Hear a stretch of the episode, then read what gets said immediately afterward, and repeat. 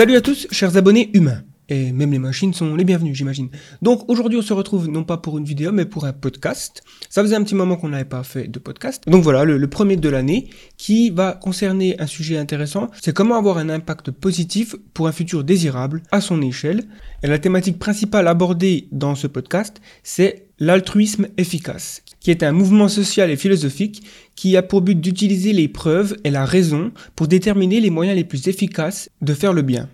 Mon invité aujourd'hui, c'est Tristan Roth, qui fait partie de l'ONG Altruisme Efficace France, mais il a aussi lancé euh, plusieurs autres ONG, notamment Assiette Végétale, qui encourage l'introduction d'alternatives végétales dans les restaurations collectives. Donc là, c'est plus sur la thématique de la souffrance animale.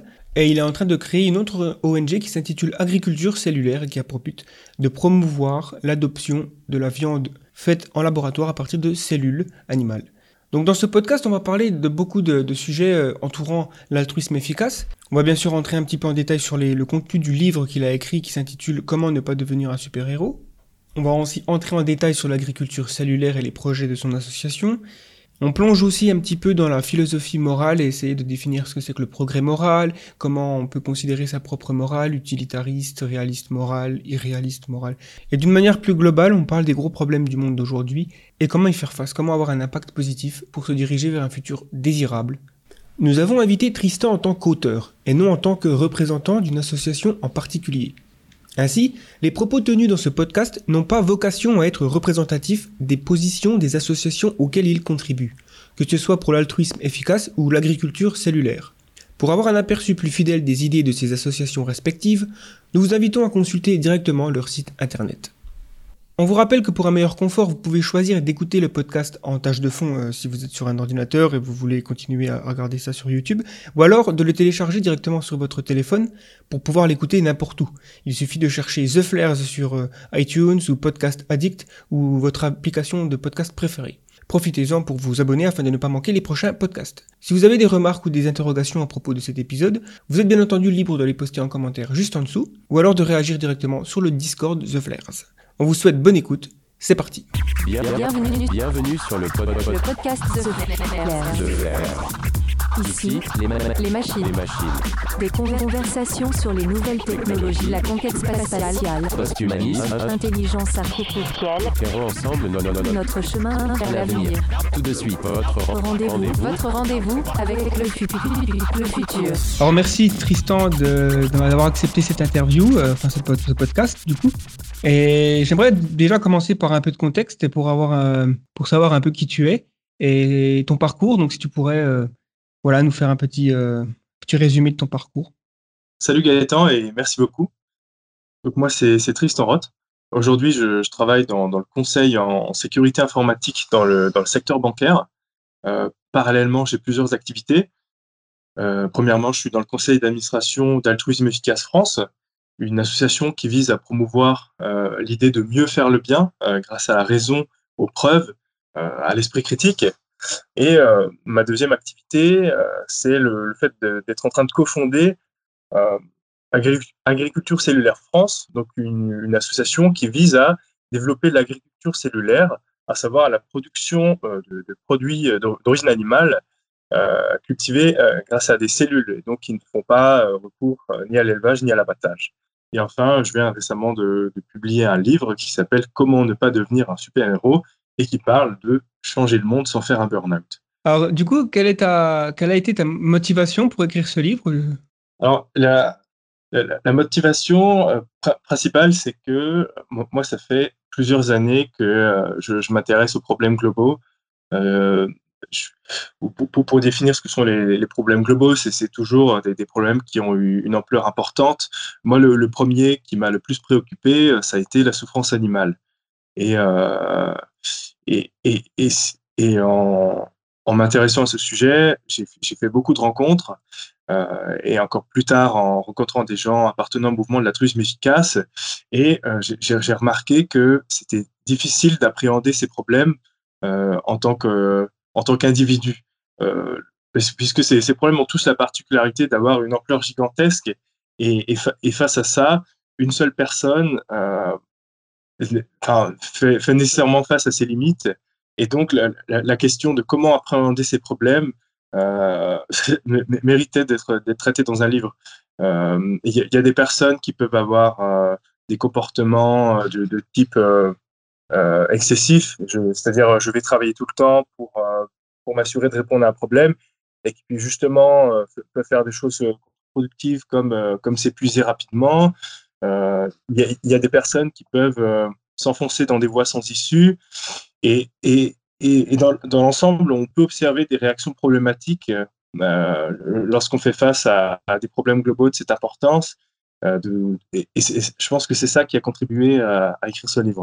Ouais. c'est vrai que euh, on, a, enfin, je me reconnais un petit peu dans ton parcours puisque c'est aussi, j'ai toujours eu plus ou moins de, de difficultés à, vraiment penser la souffrance animale et mon rapport avec la nourriture, la viande et, même après un peu plus globalement la, la pauvreté et toutes ces inégalités. Et c'est que très récemment, euh, malheureusement, hein, j'aurais, aimé euh, découvrir ça plus tôt, mais euh, j'ai découvert notamment à travers le philosophe Peter Singer. je crois que la première fois que j'ai entendu parler de ça, c'était à travers un TED Talk qu'il a fait. Donc Peter Singer, c'est un philosophe australien qui parle beaucoup de, de morale, notamment comment faire le plus de bien possible, comment voilà la position qu'on peut avoir face à la souffrance animale. Il a traité tous ces sujets. D'ailleurs, je, je, suis en train de lire son livre sur la souffrance animale, Animal Liberation. Et, vraiment Pardon? Ah, J'ai dit euh, vraiment bien.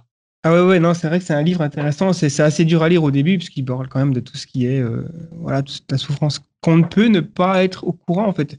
C'est vrai que la première fois qu'on est exposé, je pense, euh, à la souffrance animale, c'est quand on est enfant et qu'on commence à poser des questions, d'où vient la viande, qu'on mange, et nos parents ont tendance à nous dire, bah, ils viennent de la ferme, puis on a ces images dans les livres qu'une ferme, c'est, tu vois, c'est un, environnement vraiment bon à vivre, avec les animaux qui gambadent dans la, cambrousse, et les agriculteurs qui sont gentils. Et, en gros, les animaux sont heureux, mais à un moment donné, on les tue pour faire la viande, et c'est comme ça, et tout, va bien dans le meilleur des mondes. Et après, quand tu commences à creuser, euh, et que tu commences à voir des, images et des, abattoirs, et toute la souffrance qu'on inflige, alors déjà, on peut se dire, euh, c'est dans les autres pays, c'est pas, c'est pas en France. En France, on a des standards et tout ça, ou en Europe. Mais en fait, c'est un peu être hypocrite et essayer de se voiler la face, quoi.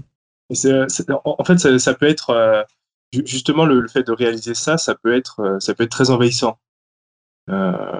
On, peut, on peut être envahi par, par, des problèmes comme la souffrance animale et, et, et, puis, finir par, par, regarder le monde uniquement à travers ce filtre et, ne jamais arriver à couper avec avec cette conscience de, de, la souffrance d'individus. Alors, je pense qu'avec les animaux, ça arrive à beaucoup de personnes qui, qui renoncent à manger de la viande. Euh, euh, elles, elles, ne peuvent plus s'empêcher de voir la souffrance euh, qu'il y, a, y a derrière les, les, produits d'origine animale. Et ça peut être handicapant pour, pour, pour, vivre, pour vivre sereinement et aussi pour, pour agir dans, dans ce contexte, pour, pour identifier des solutions euh, qui sont prometteuses pour, pour répondre au problème de la souffrance animale. Et, et, et c'est ça, en fait, ce sentiment d'être envahi par, par des problèmes, euh, c'est un des sentiments qui, au départ de l'écriture de Comment ne pas devenir un super-héros, et euh, je ne sais pas si toi, tu, tu, l'as ressenti, il, me semble que tu, tu es beaucoup intéressé par des questions de transhumanisme. je ne sais pas si, si, ton approche a été d'abord par l'enthousiasme pour pour les solutions face à de nombreux problèmes, si justement euh, ta motivation première a été une sorte de, de, un sentiment d'être envahi par, par, les problèmes et, euh, et de ne pas nécessairement savoir comment identifier euh, une porte de sortie. Quoi. Ouais, c'est clair qu'il y, y, a clairement un syndrome d'envahissement. Je dirais que la première chose que j'ai décidé de faire, c'était de devenir végétarien. Euh, parce que je pense que la, c'est l'action la, plus simple qu'un individu peut faire, c'est d'avoir prendre responsabilité sur ses actions et, de, faire quelque chose qui est relativement simple, c'est d'arrêter de manger de la viande. Après, euh, encore une fois, j'aurais aimé que ça arrive plus tôt. Je pense que j'ai eu une transition assez lente. Hein. D'abord, j'ai mangé moins de viande et je me suis euh, petit à petit détourné voilà, de la viande, essayer de trouver des solutions éthiques à la viande, mais finalement, ça devient plus difficile que, que simplement arrêter de manger de la viande. Il y a aussi, aussi le bagage familial qui fait que c'est difficile d'aller manger chez les grands-parents quand tu es végétarien en France, parce qu'il y a la tradition de la saucisse, surtout en Franche-Comté, où, euh, je sais pas, on a du bon fromage et, tout ça, quoi. Donc, euh, c'est les générations en plus des grands-parents, même des parents, peuvent avoir du mal à comprendre les motivations d'être végétarien. Ce qui est marrant, c'est petite anecdote. ma copine aujourd'hui en, Australie, elle est d'origine chinoise et elle a dit à sa grand-mère que j'étais végétarien et sa grand-mère, elle pense que je suis bouddhiste parce qu'elle n'arrive pas à vraiment trouver une, finalement une raison pour laquelle je serais, euh, j'ai décidé d'être végétarien, si ce n'est euh, le bouddhisme qui est euh, quand même pas assez présent en, Orient, et donc, vu qu'elle est chinoise. Et, voilà, c'est assez rigolo. Au bout d'un moment, on est face à la question est-ce que mon plaisir de manger de la viande ou mon déconfort, je dirais presque social, quoi, de, de, de dire non, j'ai pas envie de manger de la viande quand on est entre amis ou avec la famille, est-ce que ça, ça prime sur la souffrance animale? Quand on fait le calcul, on se rend compte que non, et donc c'est comme ça que j'ai réussi à faire le pas et je me suis rendu compte que c'était très facile d'être végétarien. Et bon, aujourd'hui, j'aimerais je, être vegan même. Je pense que c'est la prochaine étape. Et effectivement, après, je me suis tourné sur le. J'ai essayé de voir ce qui était possible. Et quand j'ai appris qu'il existait des solutions comme la culture euh, de viande en laboratoire, donc euh, comme tu parles d'agriculture cellulaire, ça m'a tout de suite euh, redonné de l'espoir en fait sur un futur où cette tragédie, en fait, cette espèce de, carnaval des horreurs que le progrès finalement a engendré. Hein. Euh, on, nourrit, on nourrit le monde entier, c'est une chose, mais on, le fait de manière assez euh, tragique, avec la souffrance de tous ces animaux.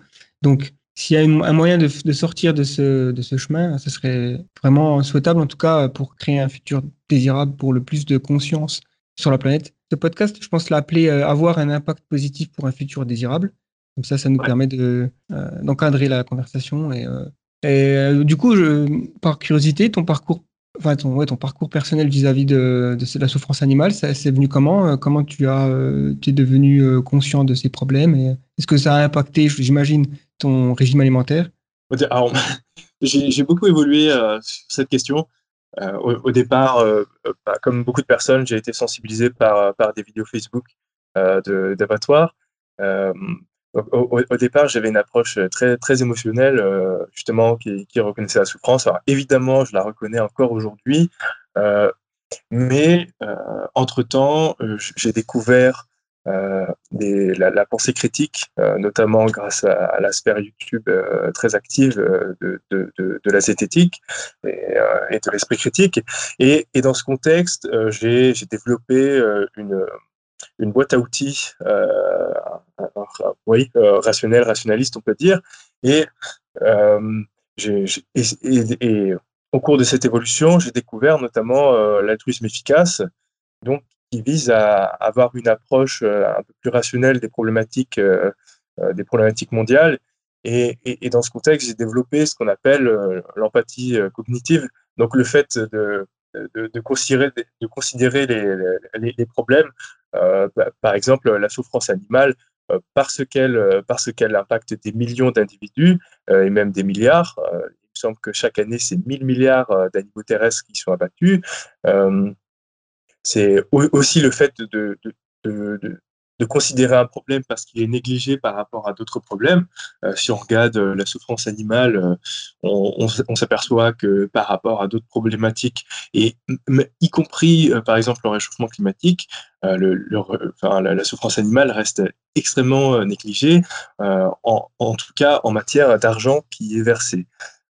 Et, pareil sur le, un des troisièmes critères qui, est développé dans l'altruisme efficace, c'est ce qu'on appelle la, solvabilité.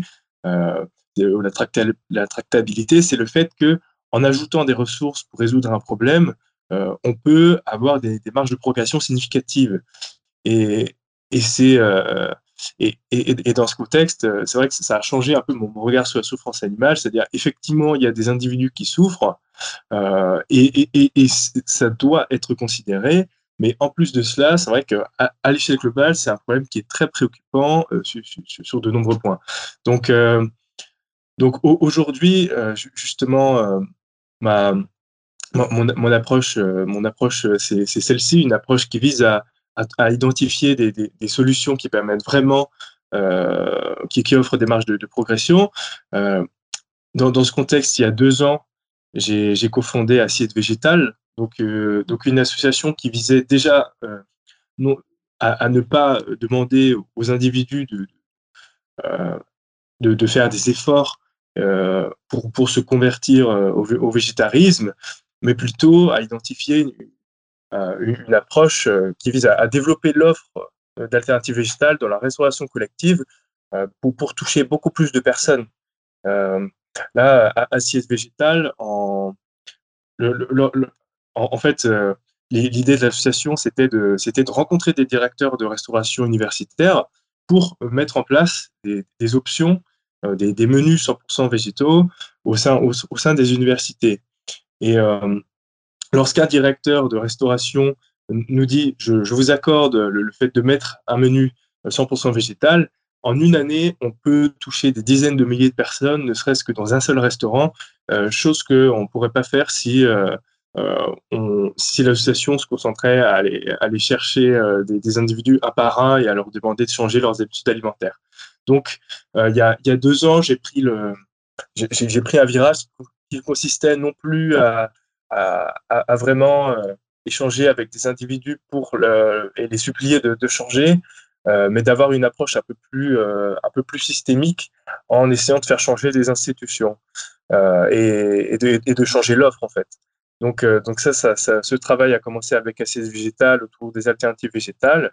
Et aujourd'hui, euh, aujourd'hui c'est euh, Agriculture Cellulaire France que, que, je, que je suis en train de cofonder. Alors, évidemment, évidemment derrière Agriculture Cellulaire France, il y a une sensibilité à la, à la condition animale, mais, mais l'agriculture cellulaire ou la production de, produits animaux grâce à la culture cellulaire, elle répond à d'autres problématiques. Euh, aujourd'hui, l'élevage est associé à la montée de l'antibiorésistance et, euh, je crois que c'est l'équivalent de la ministre de la Santé au, Royaume-Uni qui a déclaré que, euh, que, l'antibiorésistance est un problème désormais aussi préoccupant que le changement climatique. Donc, euh, mhm. il y, a, à minima le, problème d'antibiorésistance euh, qui, est tout aussi important que, la souffrance animale, et évidemment euh, les, questions climatiques auxquelles on pourrait apporter une réponse grâce à, la, possibilité de, changer la, façon dont les produits animaux sont produits. Bah, le problème environnemental de l'agriculture intensive, forcément, bah, il y a trois grandes raisons. Même là, la, je dirais la, santé, de manière générale, voilà, manger trop de viande, c'est prouvé aujourd'hui que c'est pas super bon, quoi. Et, euh, surtout s'il y a en plus des, antibiotiques dans la viande et, dans le poisson, on a du fer, enfin bref. Euh, du coup, euh, tu mentionnais que tu as essayé de faire changer donc, les menus dans les universités. ça a marché plutôt bien Est-ce que tu as des, résultats? Alors, vraiment, la, première année, quand on a démarré, c'était catastrophique. Enfin, au, sens, l'état de l'offre était catastrophique. Euh, dans, la plupart d'endroits, il était difficile de manger végétarien. Euh, il, se trouve que en octobre 2017, euh, le, le, CRUS, donc qui, gère les restaurants universitaires, a décidé de généraliser la mise en place d'une offre végétarienne. donc, bon,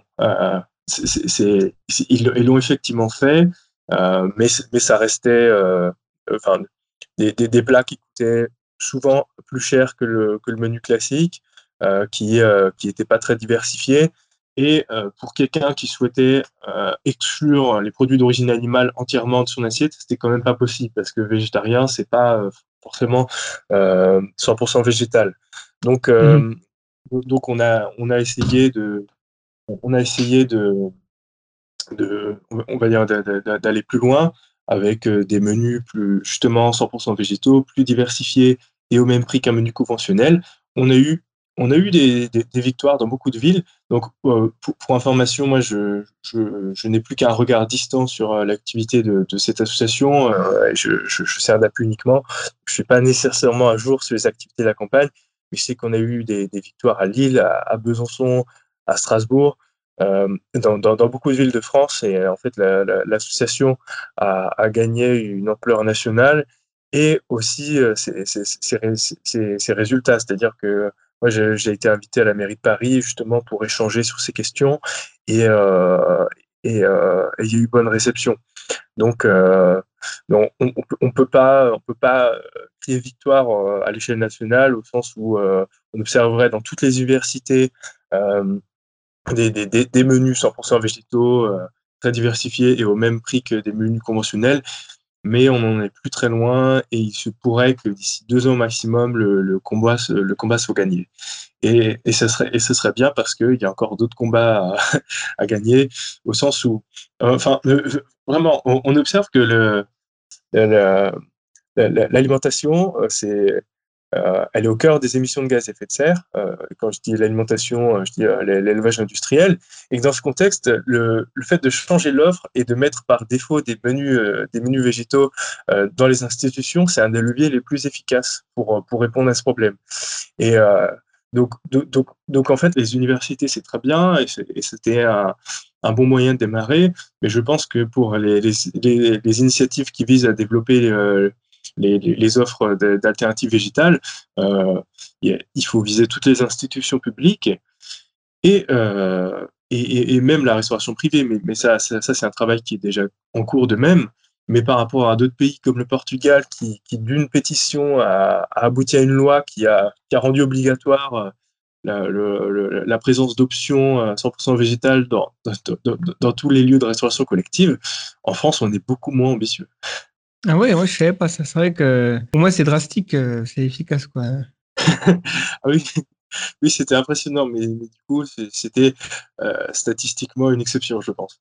Ouais, c'est clair. Et puis bon, quand on voit encore euh, les pays en voie de développement, l'Inde ou, le l'Inde, ça va encore parce qu'il y a quand même une grande partie de la population qui est végétarienne. Mais je parle à la Chine ou en Amérique du Sud, c'est difficile d'aller dans ces pays et de leur dire mangez moins de viande. Ils acceptent seulement, en fait, la, classe moyenne accepte, seulement euh, au niveau de richesse suffisant pour, avoir beaucoup de protéines. Euh, et donc, euh, c'est pour ça que l'idée d'avoir une agriculture cellulaire assez rapidement, ça peut permettre de faire des sauts technologiques, on va dire, ou des sauts de, progrès dans des pays qui, émergent de la pauvreté, qui vont directement aller vers l'agriculture cellulaire plutôt que de passer vers l'élevage intensif.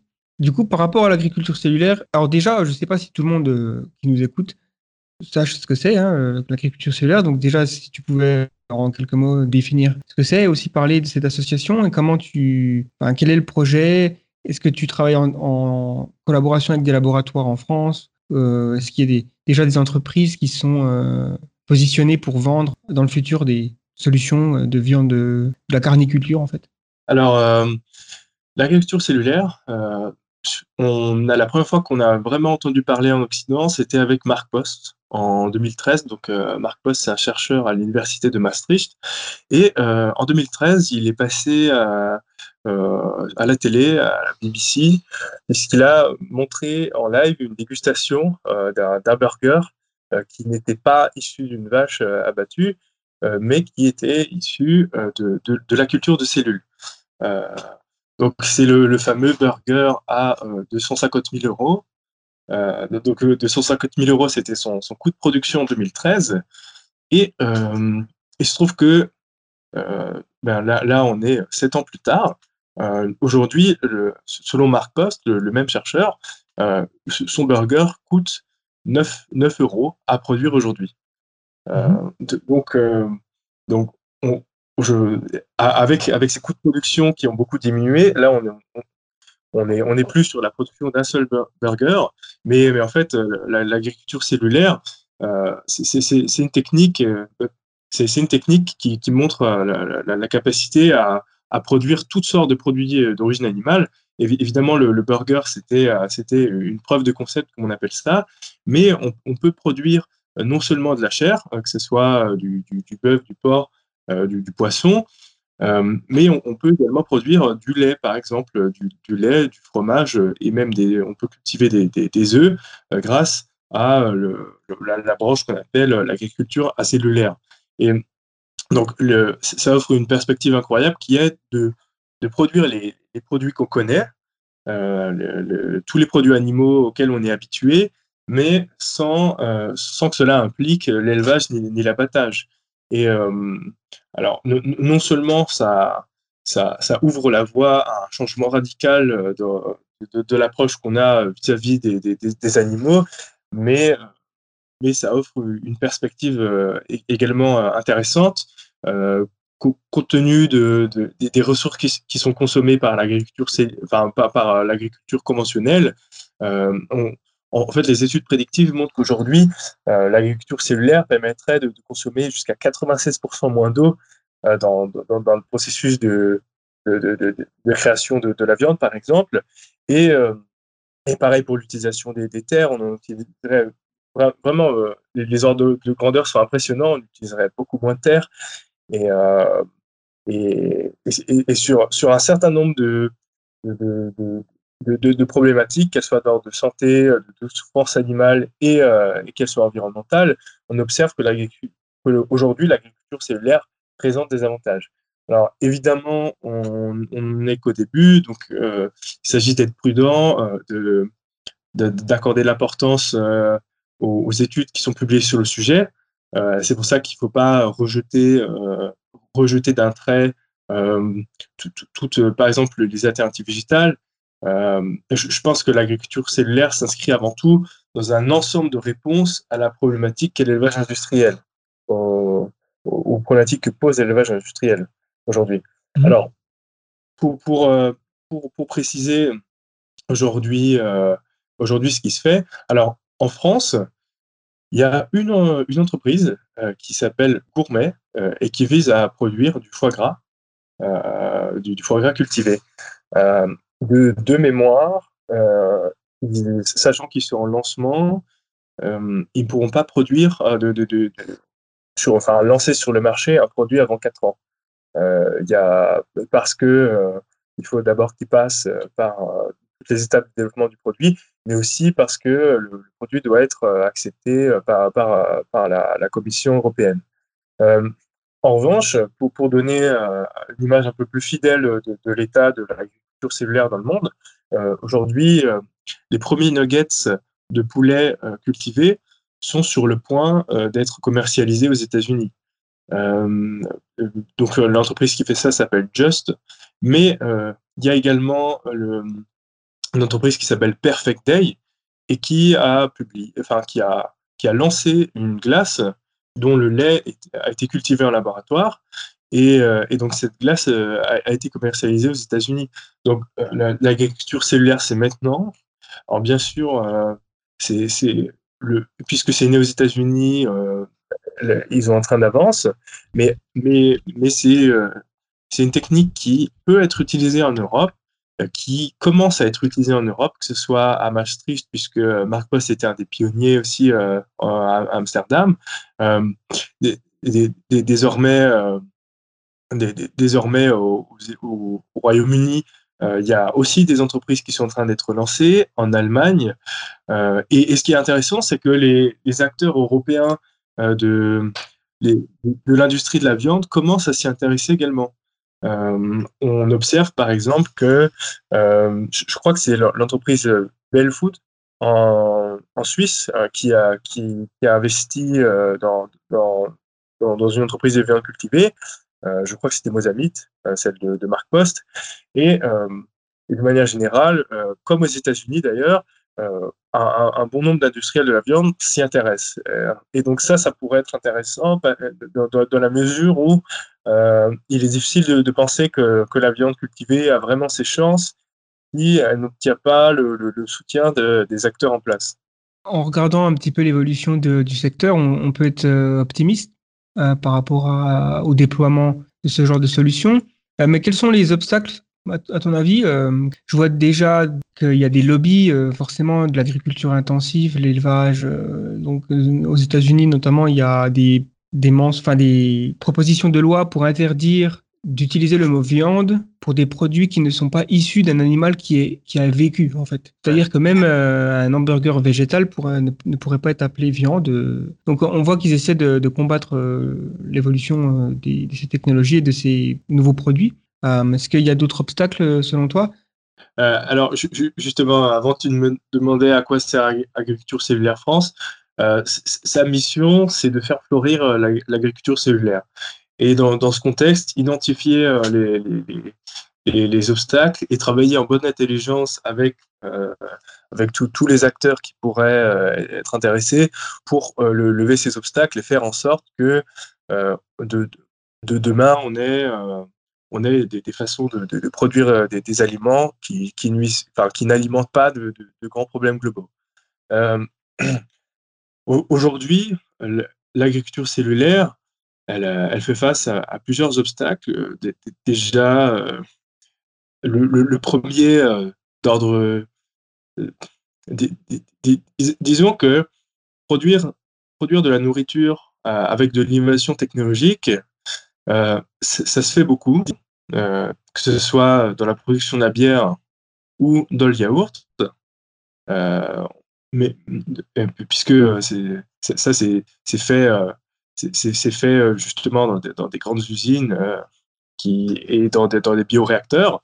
En revanche, quand c'est de la viande, ça, peut faire peur et ça peut, ça, peut générer du dégoût. Il y a la, recherche sur la viande cultivée a, pu montrer dans le passé que il y a un certain nombre de personnes qui, euh, qui, ont peur euh, du fait que ce n'est pas naturel.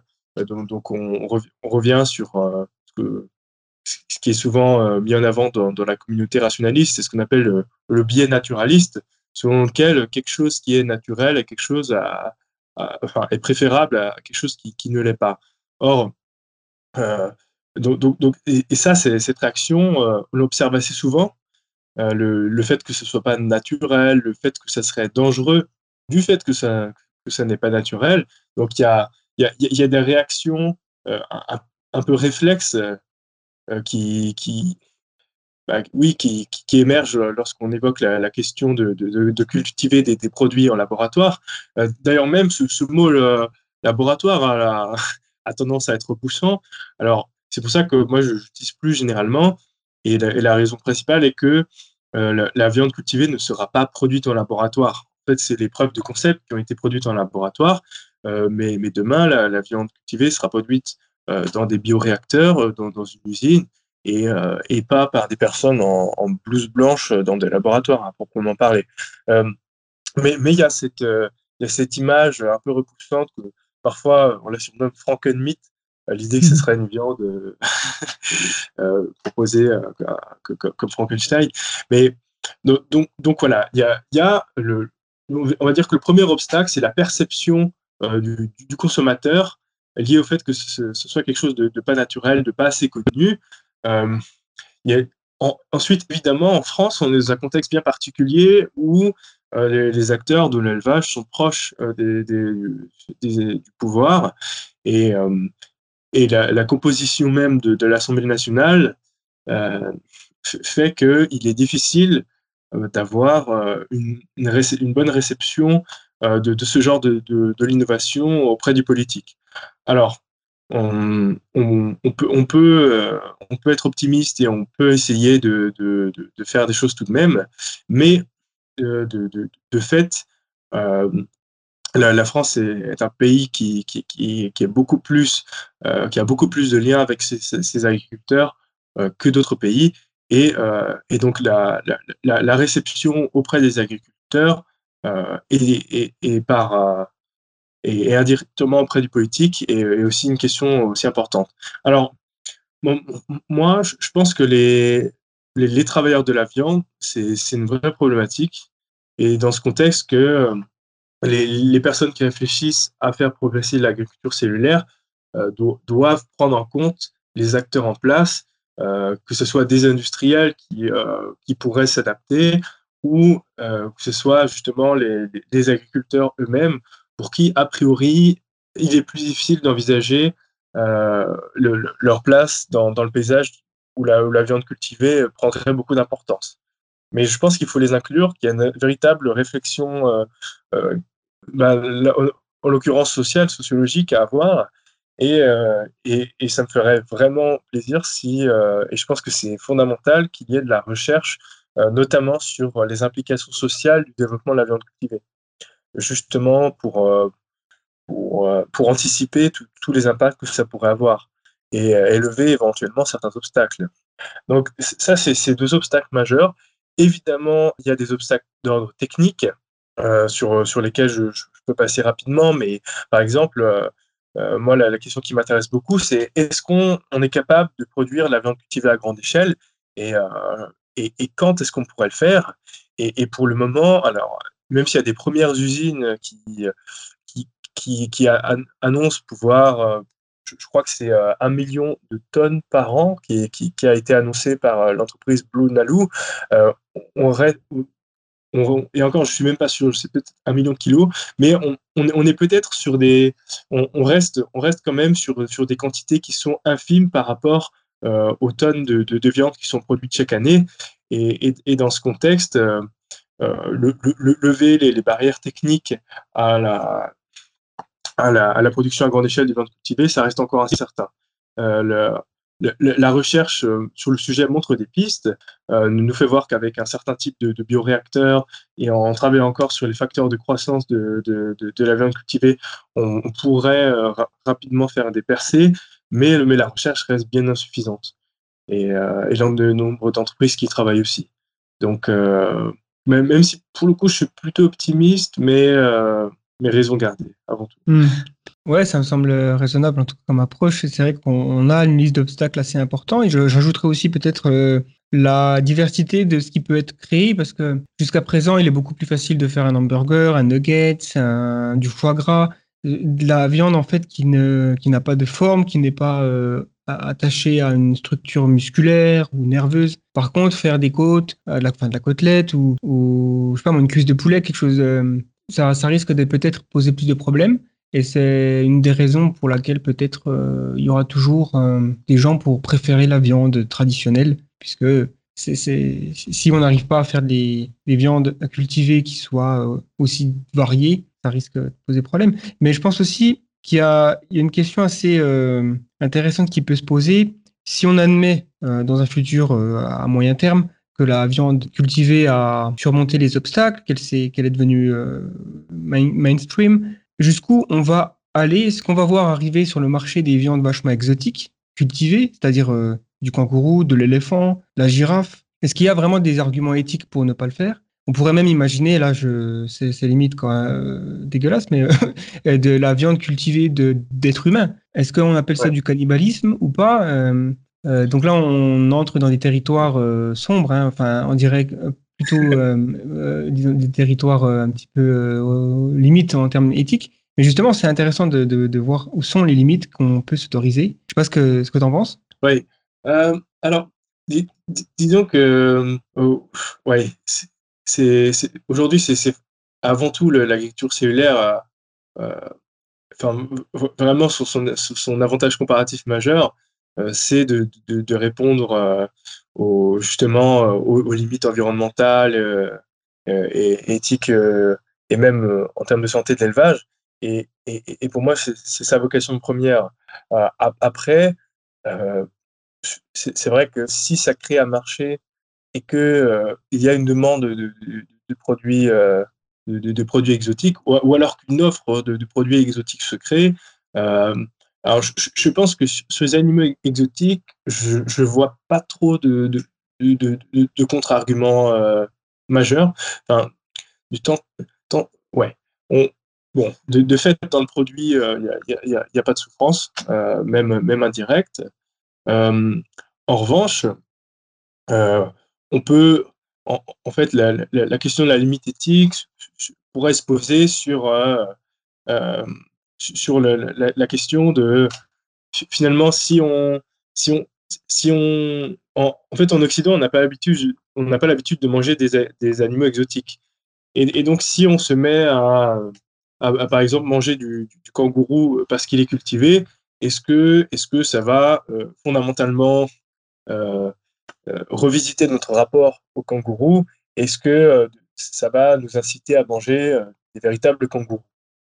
Ça, ça, ça, pourrait être une, ça pourrait être une limite éthique, mais, euh, mais, mais, mais, on pourrait se dire pareil avec, euh, avec la viande cultivée et, la vache. Alors, on pourrait se dire que si on, si on maintient euh, la, le, un, produit qui s'appelle viande, on, entre guillemets, on, on entérinerait le, le fait qu'il est acceptable de, de, manger des, de, de l'animal même si là, c'est pas de l'animal qui a vécu, mais c'est entre guillemets, c'est euh, un morceau d'animal qui a été cultivé en laboratoire. Euh, donc, et, donc, ça pourrait entretenir l'idée sur laquelle les, animaux seraient, quand même aurait pour, fonction de nous nourrir.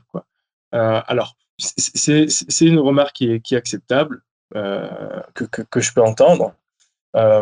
Après, sur, sur l'humain, là, je, pense que ça touche trop à des sensibilités pour, pour oui, enfin, j'ai l'impression qu'une personne qui, cultiverait ça, euh, enfin, la, réception serait identique à, celle qui a été faite de, de, de, l'utilisation de, CRISPR-Cas9 euh, pour, euh, je, je, crois, tu, dois le savoir mieux que moi, mais je, crois que c'était sur des jumelles qui étaient atteintes du, sida, ou du, qui, qui, étaient porteuses du VIH, et le, la, technique CRISPR-Cas9 a été utilisée pour qu'elle pour qu'elle naisse justement sans, sans, sans, ce VIH. Je ne sais plus exactement, mais en tout cas, ça a été, euh, ça a été jugé comme, euh, euh, comme la manipulation génétique inacceptable éthiquement. Et j'ai entendu récemment que le, chercheur chinois qui est à l'origine de ça va faire trois ans de prison. nul doute que si demain quelqu'un dit bon ben j'ai cultivé de la viande à partir de, cellules euh, humaine et donc euh, vous pouvez manger de l'humain cultivé. Euh, je pense que la, réaction sera de cet ordre et que vraiment aucune entreprise n'a intérêt à faire ça et qu'il n'y aurait pas beaucoup de clients. après, si on regarde vraiment le paysage de la viande cultivée, aujourd'hui, c'est principalement des gens qui sont motivés par le fait d'avoir un impact, justement pour répondre, pour répondre aux problématiques associées à l'élevage. Et, dans ce contexte, aujourd'hui, j'ai vraiment, euh, enfin, j'ai pas de raison de croire qu'il y, y, a vraiment quelqu'un qui voudrait se lancer là-dessus, quoi. Oui, non, mais c'est clair que c'est, il n'y a pas beaucoup de raisons, en tout cas euh, marketing déjà, enfin pas marketing mais économique, euh, parce qu'on se doute quand même qu'il y a une grande partie de la population qui n'accepterait pas de voir arriver ce genre de viande. Et enfin, c'est facile d'envisager des, des, limites, des, des, lois, des réglementations vis-à-vis de ça. Quoi. Du coup, je vais fermer la parenthèse sur la viande et la souffrance animale puisque il me semble, en tout cas j'ai écouté un podcast il n'y a pas longtemps qui parlait du mouvement altruisme efficace et euh, d'après ce podcast, ce mouvement se focalise essentiellement sur trois piliers. Le premier c'est la, santé globale euh, de, sur la planète, le, deuxième c'est la, la, souffrance animale et enfin euh, le troisième pilier c'est les risques existentiels. Alors bon, c'est peut-être un résumé un peu grossier, mais vu qu'on a déjà un petit peu parlé de la souffrance animale, parlons de donc du coup la santé globale, et donc le problème de la pauvreté dans le monde, de la souffrance humaine. Et donc dans ton livre, tu parles, en fait, tu encourages les gens à ne pas devenir des super-héros. Ouais. Euh, donc du coup, qu'est-ce que tu veux dire par là? Quand on a pris conscience de, euh, des, problèmes, des, problèmes euh, que tu viens de mentionner, et quand on sait qu'il est possible de, consacrer des ressources pour y, y répondre, on peut être pris dans, dans, des pièges. Alors, euh, quand, je dis qu'on peut y consacrer des, des, des ressources, euh, je, vais développer ce point. Euh, dans, dans l'altruisme efficace,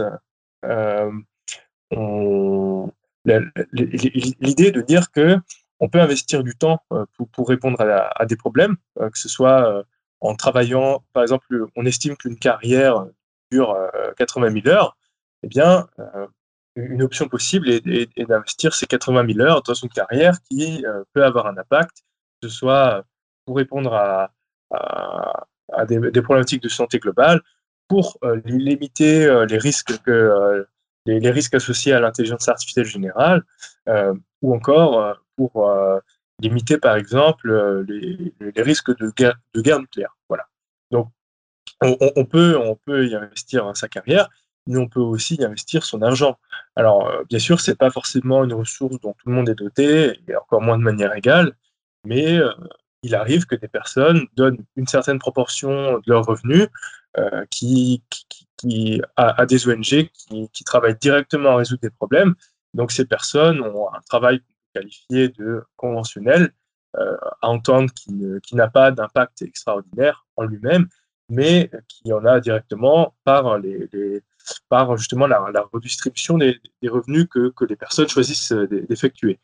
Euh, donc, donc ça, ça peut être, euh, voilà, le, temps et l'argent sont, sont, deux ressources principales. mais mais, mais parfois, quand on découvre des, problèmes, on, peut avoir tendance à être obsédé par ces problèmes. on l'a déjà évoqué au début du podcast, mais je vais peut-être davantage développer qu'est-ce que ça veut dire. admettons que vous soyez au supermarché et que vous êtes en train d'écouter un podcast qui vous dit que vous avez la possibilité incroyable de, sauver des vies avec votre argent. et, le podcast vous dit que en, pour, pour 7500 dollars de dons, vous avez la possibilité de sauver une vie en, effectuant ce don auprès de la, Fondation contre la malaria, la Against Malaria Foundation.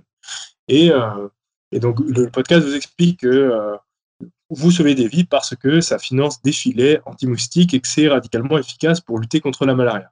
Alors, vous imaginez ça et vous êtes au supermarché et pas de bol, euh, euh, lorsque, vous, lorsque vous faites face à un, rayon, euh, votre rayon préféré, vous êtes sur le point d'acheter un produit et là vous vous dites mais, mais finalement est-ce que je ne ferais pas mieux de, ne pas acheter ce produit pour finalement effectuer mon don? Ce, ce, problème qui est assez récurrent, c'est ce qu'on appelle le problème des coûts d'opportunité. C'est le, le, le, fait que si euh, je choisis une option, alors je suis en train de, renoncer à une autre. Et, et, pour les personnes qui ont conscience de, euh, des, des, des, problèmes et des, possibilités de les résoudre, notamment en y consacrant du temps et de l'argent, eh bien le, les, les, les coûts d'opportunité peuvent, peuvent, être enfin, omniprésents et, oppressants.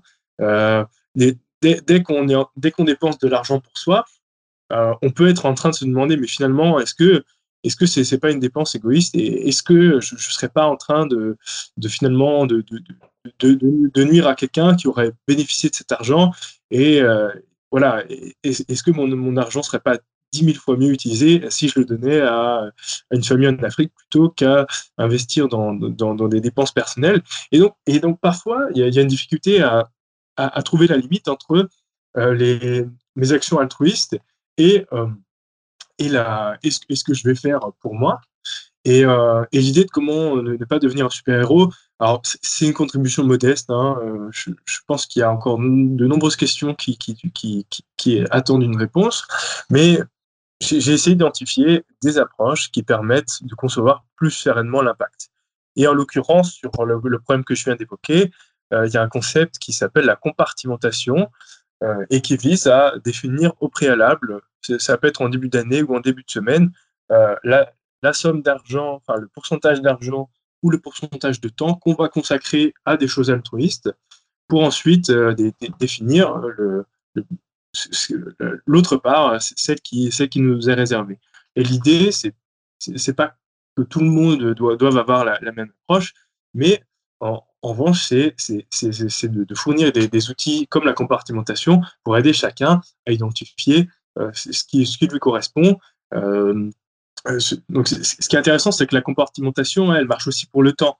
par exemple, admettons que j'ai un travail, je, travaille 40 heures par semaine et que j'ai encore 4 heures de temps libre le soir. Est-ce que je, je consacre ouais, 4 heures par soir ensuite à des associations euh, ou, finalement, euh, est-ce que c'est immoral si je ne le fais pas? Comment est-ce que je répartis mon temps pour être satisfait vis-à-vis de mon niveau d'impact et effectivement avoir un impact, parce que parfois c'est ça la problématique, et, euh, et, sans compromettre mes chances d'avoir un impact à long, terme, parce que peut-être que si je consacre intégralement mon temps à essayer d'avoir un impact, peut-être que je, vais m'épuiser ou en tout cas je, voilà, je, risque de faire des choses contre-productives. Donc, c'est ces thématiques que j'essaie de creuser. Euh, il y en a encore d'autres qu'on va peut-être encore évoquer ensemble, euh, mais euh, je ne sais pas si, toi-même, ça, te parle ce que je viens d'évoquer?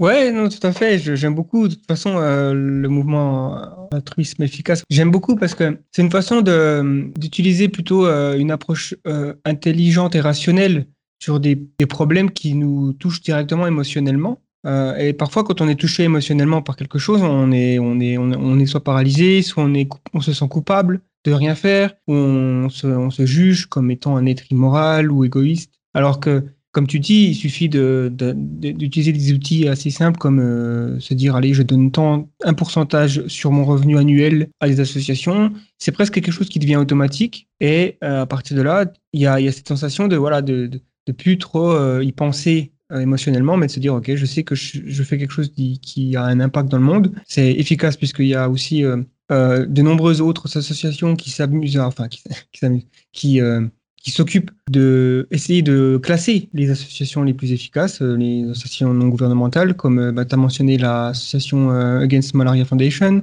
généralement, c'est souvent les associations les moins connues en fait. C'est pas les, c'est pas l'UNICEF ou, Médecins sans frontières, je pense. En tout cas, même si ces associations-là sont tout à fait louables, ce que je veux dire, c'est plutôt des, des actions qui, par exemple, euh, s'occupe de, de, guérir euh, les l'aveugle, enfin l'aveuglement de, des gens ou alors euh, de, de euh, ouais, la, cécité. Ouais, la cécité ou ou de les vers d'enlever les parasites ou, ou voilà malaria qui, qui touche évidemment beaucoup les pays africains. par contre, est-ce que tu as un moyen d'essayer de, voir quelle est quelle est le, le, la meilleure façon de, de choisir une, une association euh, caritative? Euh, Est-ce que sauver une vie, c'est plus important que de, de permettre à quelqu'un de retrouver la vue? Est-ce que on devrait plutôt s'inquiéter euh, d'empêcher la maladie de se répandre? Tu vois ce que je veux dire? Parce que ça, ça peut aussi... je sais que j'ai eu un petit peu ce sentiment à un moment donné de me dire, OK, mais quelle, quelle association est la, la plus efficace? En tout cas, est-ce que je dois prioriser une plutôt que l'autre? Est-ce qu'on pourrait même euh, élargir le propos en se disant est-ce que je vaut mieux sauver une vie humaine que s'occuper de la souffrance animale euh, ou même des futures générations avec le, réchauffement climatique? Enfin, tu vois, c'est euh, oui. ça, Sur, la, la, hiérarchisation des, des, causes entre elles.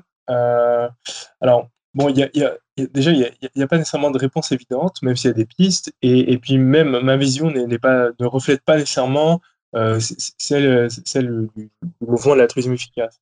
Euh, Aujourd'hui, il y a des outils formidables comme 80,000 euh, Hours euh, qui, justement, à, côté de chaque cause, euh, développe une échelle et, précise, précise l'ampleur, l'aspect négligé de ce problème et les, possibilités d'y répondre.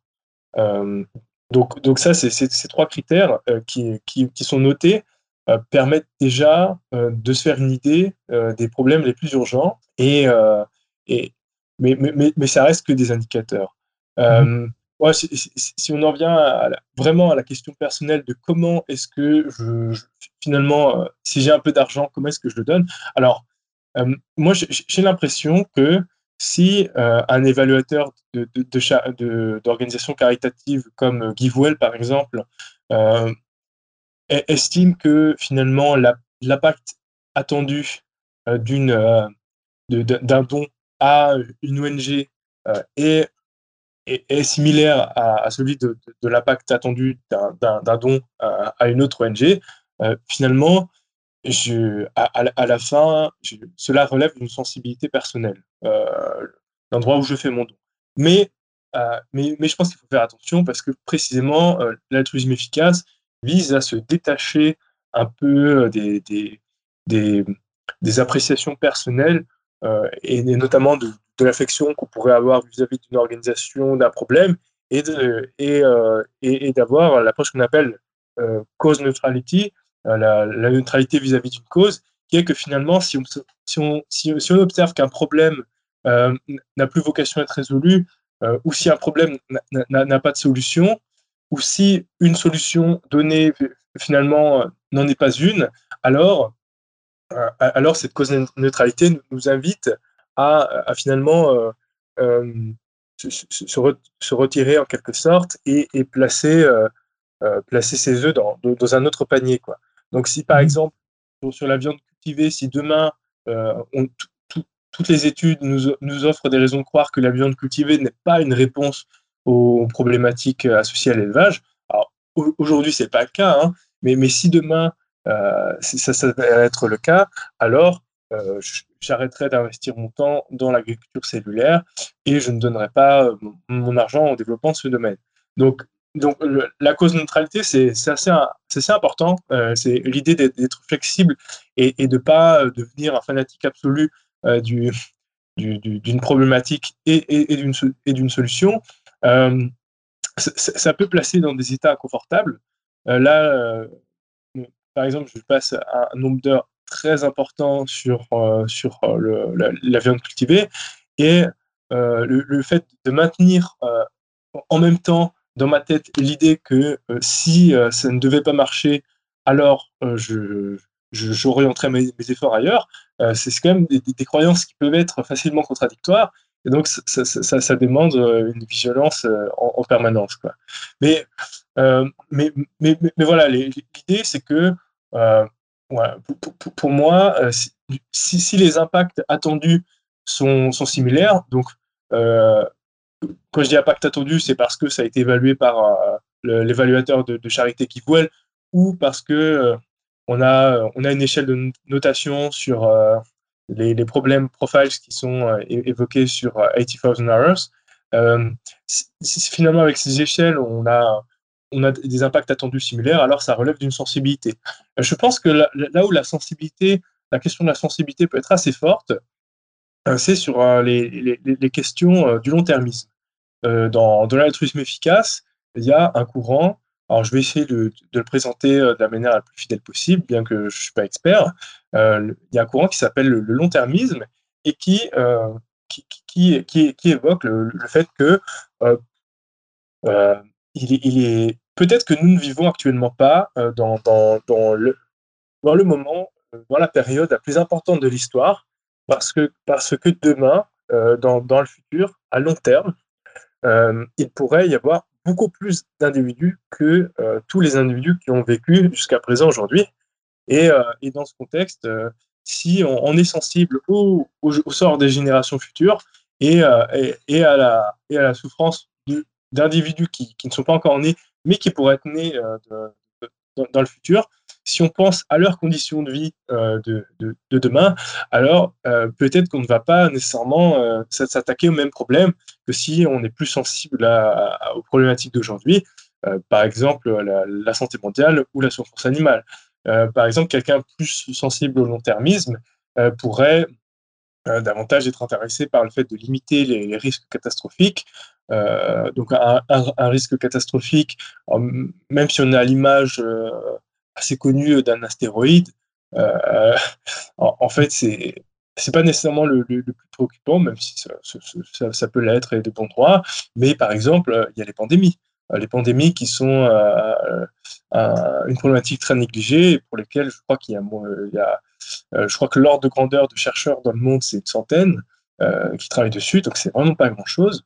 on a de même les, risques associés à une éventuelle intelligence artificielle générale qui ne serait pas alignée avec les intérêts humains. Et d'ailleurs qu'elle soit générale ou non, mais c'est plutôt général qui, a priori, euh, pourrait, euh, euh, ne pas être aligné avec les intérêts humains. on a d'autres risques catastrophiques. Le, réchauffement climatique extrême en est un, puisqu'on parle souvent du réchauffement climatique entre 2 et 4 degrés, mais il y a une probabilité faible, je crois que c'est, elle est estimée, j'avais lu ce chiffre sur le site 80,000 Hours, crois qu'il y a 1%, de chance. Alors, qu'est-ce que c'est?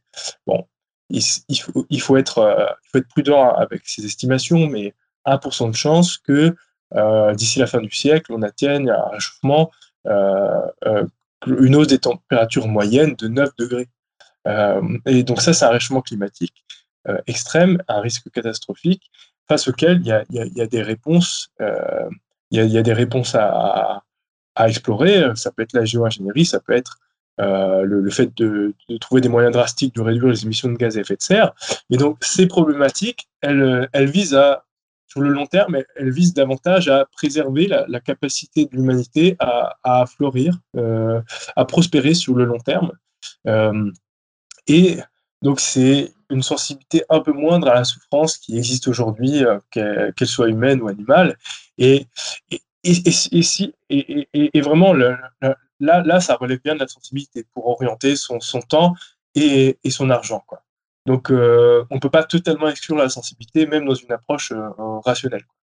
oui, mmh, oui. Après, il y a, aussi la possibilité de choisir volontairement de ne pas euh, accorder une importance trop grande à un sujet plutôt qu'à un autre et de de répartir son temps ou ses dons aux trois catégories. Et voilà, ça peut être une solution aussi. Parce que je pense qu'on peut très bien être touché par la souffrance des êtres humains qui vivent dans des pays plus défavorisés et en même temps être touché par la souffrance animale et, penser également aux futures générations qui pourraient expérimenter des degrés de bonheur plus importants que nous. L'importance qu'on passe le bâton, on va dire, euh, et qu'on s'assure que cette future génération existe, et on parle peut-être du prochain euh, millénaire, hein, je veux dire, ça peut vraiment aller, loin, c'est même extrêmement important. Ouais, c'est sûr que c'est difficile toujours de, peser le, poids d'importance des catégories.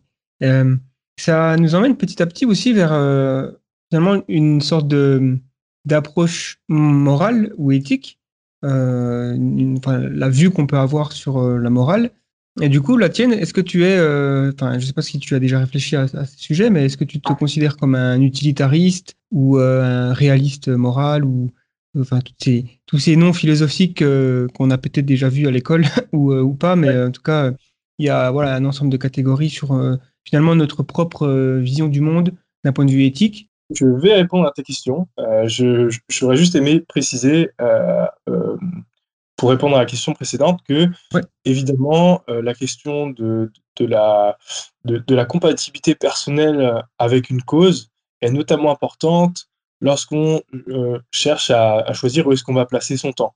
C'est-à-dire autant l'argent qu'on donne finalement 100 euros à la Against Foundation ou à, euh, par exemple, le, MIRI, donc, qui est le Machine Intelligence Research Institute, qui vise à travailler sur l'intelligence artificielle générale, qu'on donne 100 euros à cette organisation ou à une autre, euh, finalement, ça ne change pas grand-chose euh,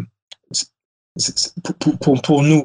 Euh, en revanche, si finalement on, devait choisir de travailler dans l'une de ces deux organisations, là, la, question de la compatibilité personnelle avec le problème et avec la solution serait beaucoup plus importante. Est-ce que j'ai les bonnes compétences pour résoudre ce problème?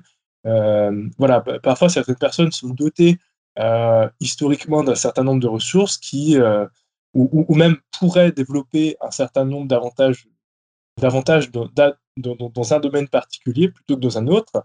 Et donc, ce qu'on ce appelle le personal fit en, anglais, mais qui est la compatibilité, personnelle, euh, c'est une part intégrante de, la réflexion, notamment là où est-ce qu'on souhaite, là où qu'on souhaite bah, investir son temps, en fait.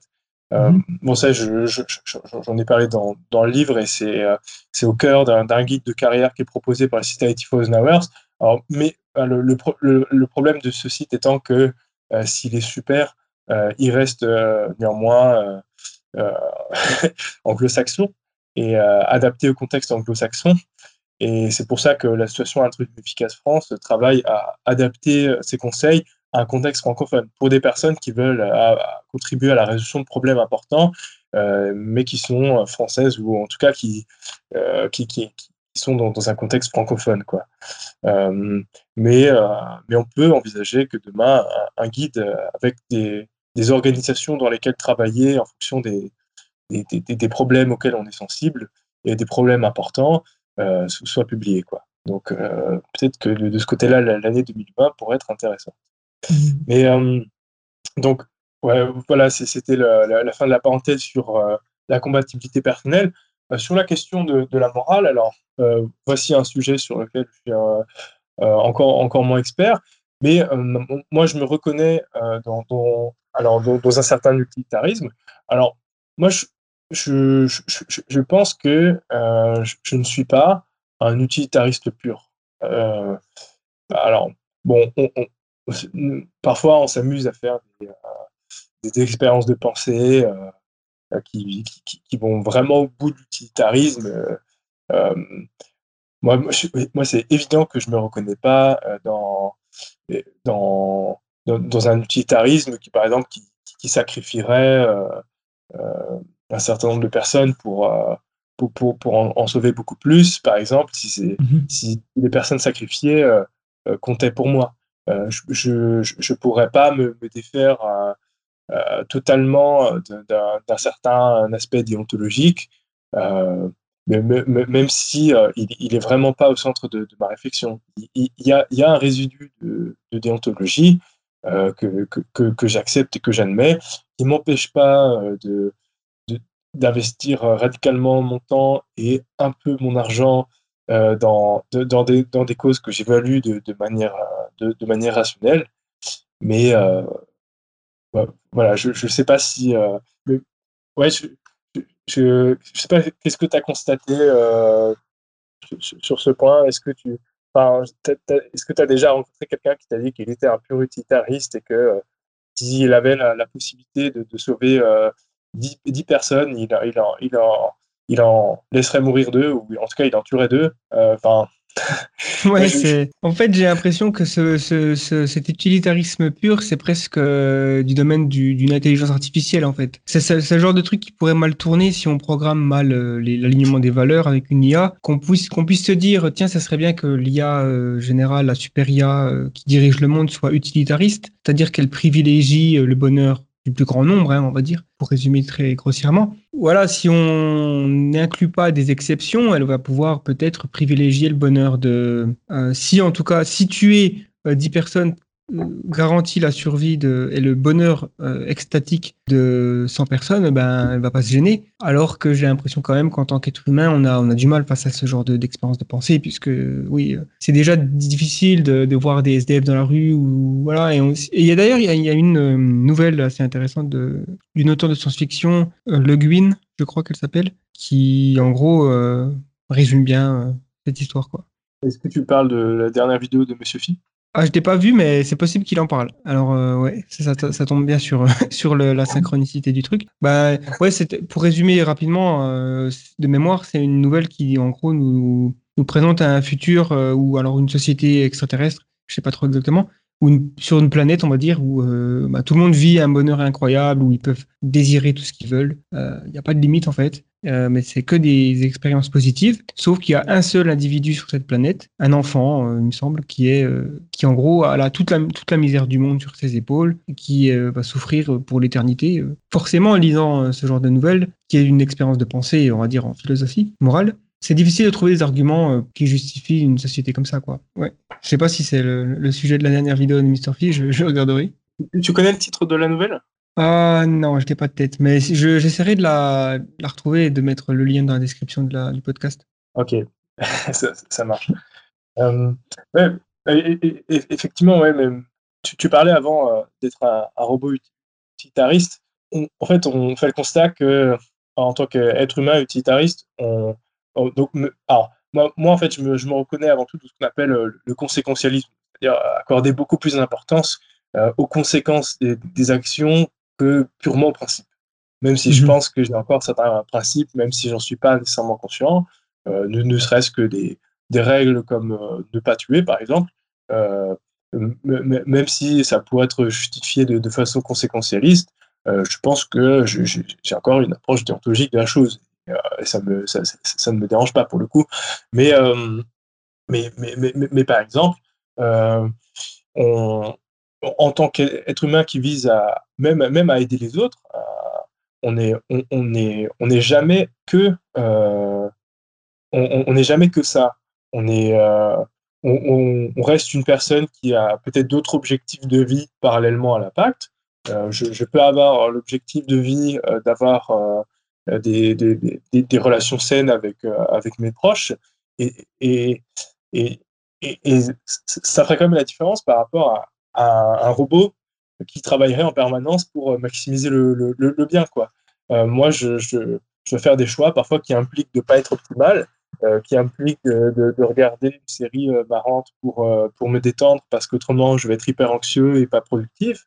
Ou, donc, donc de, fait, je, voilà, même, si j'ai une approche conséquentialiste, euh, je, ne passe pas euh, la, plupart de mon temps euh, à, aider les autres et je ne je pense pas qu'il soit possible de le faire, ni, même souhaitable sur le long terme, parce que a, priori, c'est pas faisable. Quoi.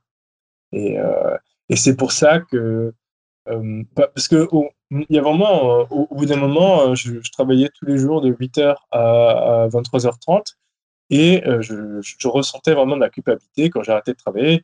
Je me disais, là, je, pourrais faire plus. Et, c'est problématique si tu fais pas plus parce que tu, travailles sur quelque chose que tu trouves important et qui pourrait raisonnablement avoir un, impact, en tout cas indirect pour sauver des, vies, notamment animales. Et, dans ce contexte, c'est vraiment immoral que tu fasses pas plus. Mais, mais, mais ça, en fait, ce raisonnement n'était pas durable et, finalement, avoir la, culpabilité pour motivation, c'était ça ne permettait pas d'être fonctionnel.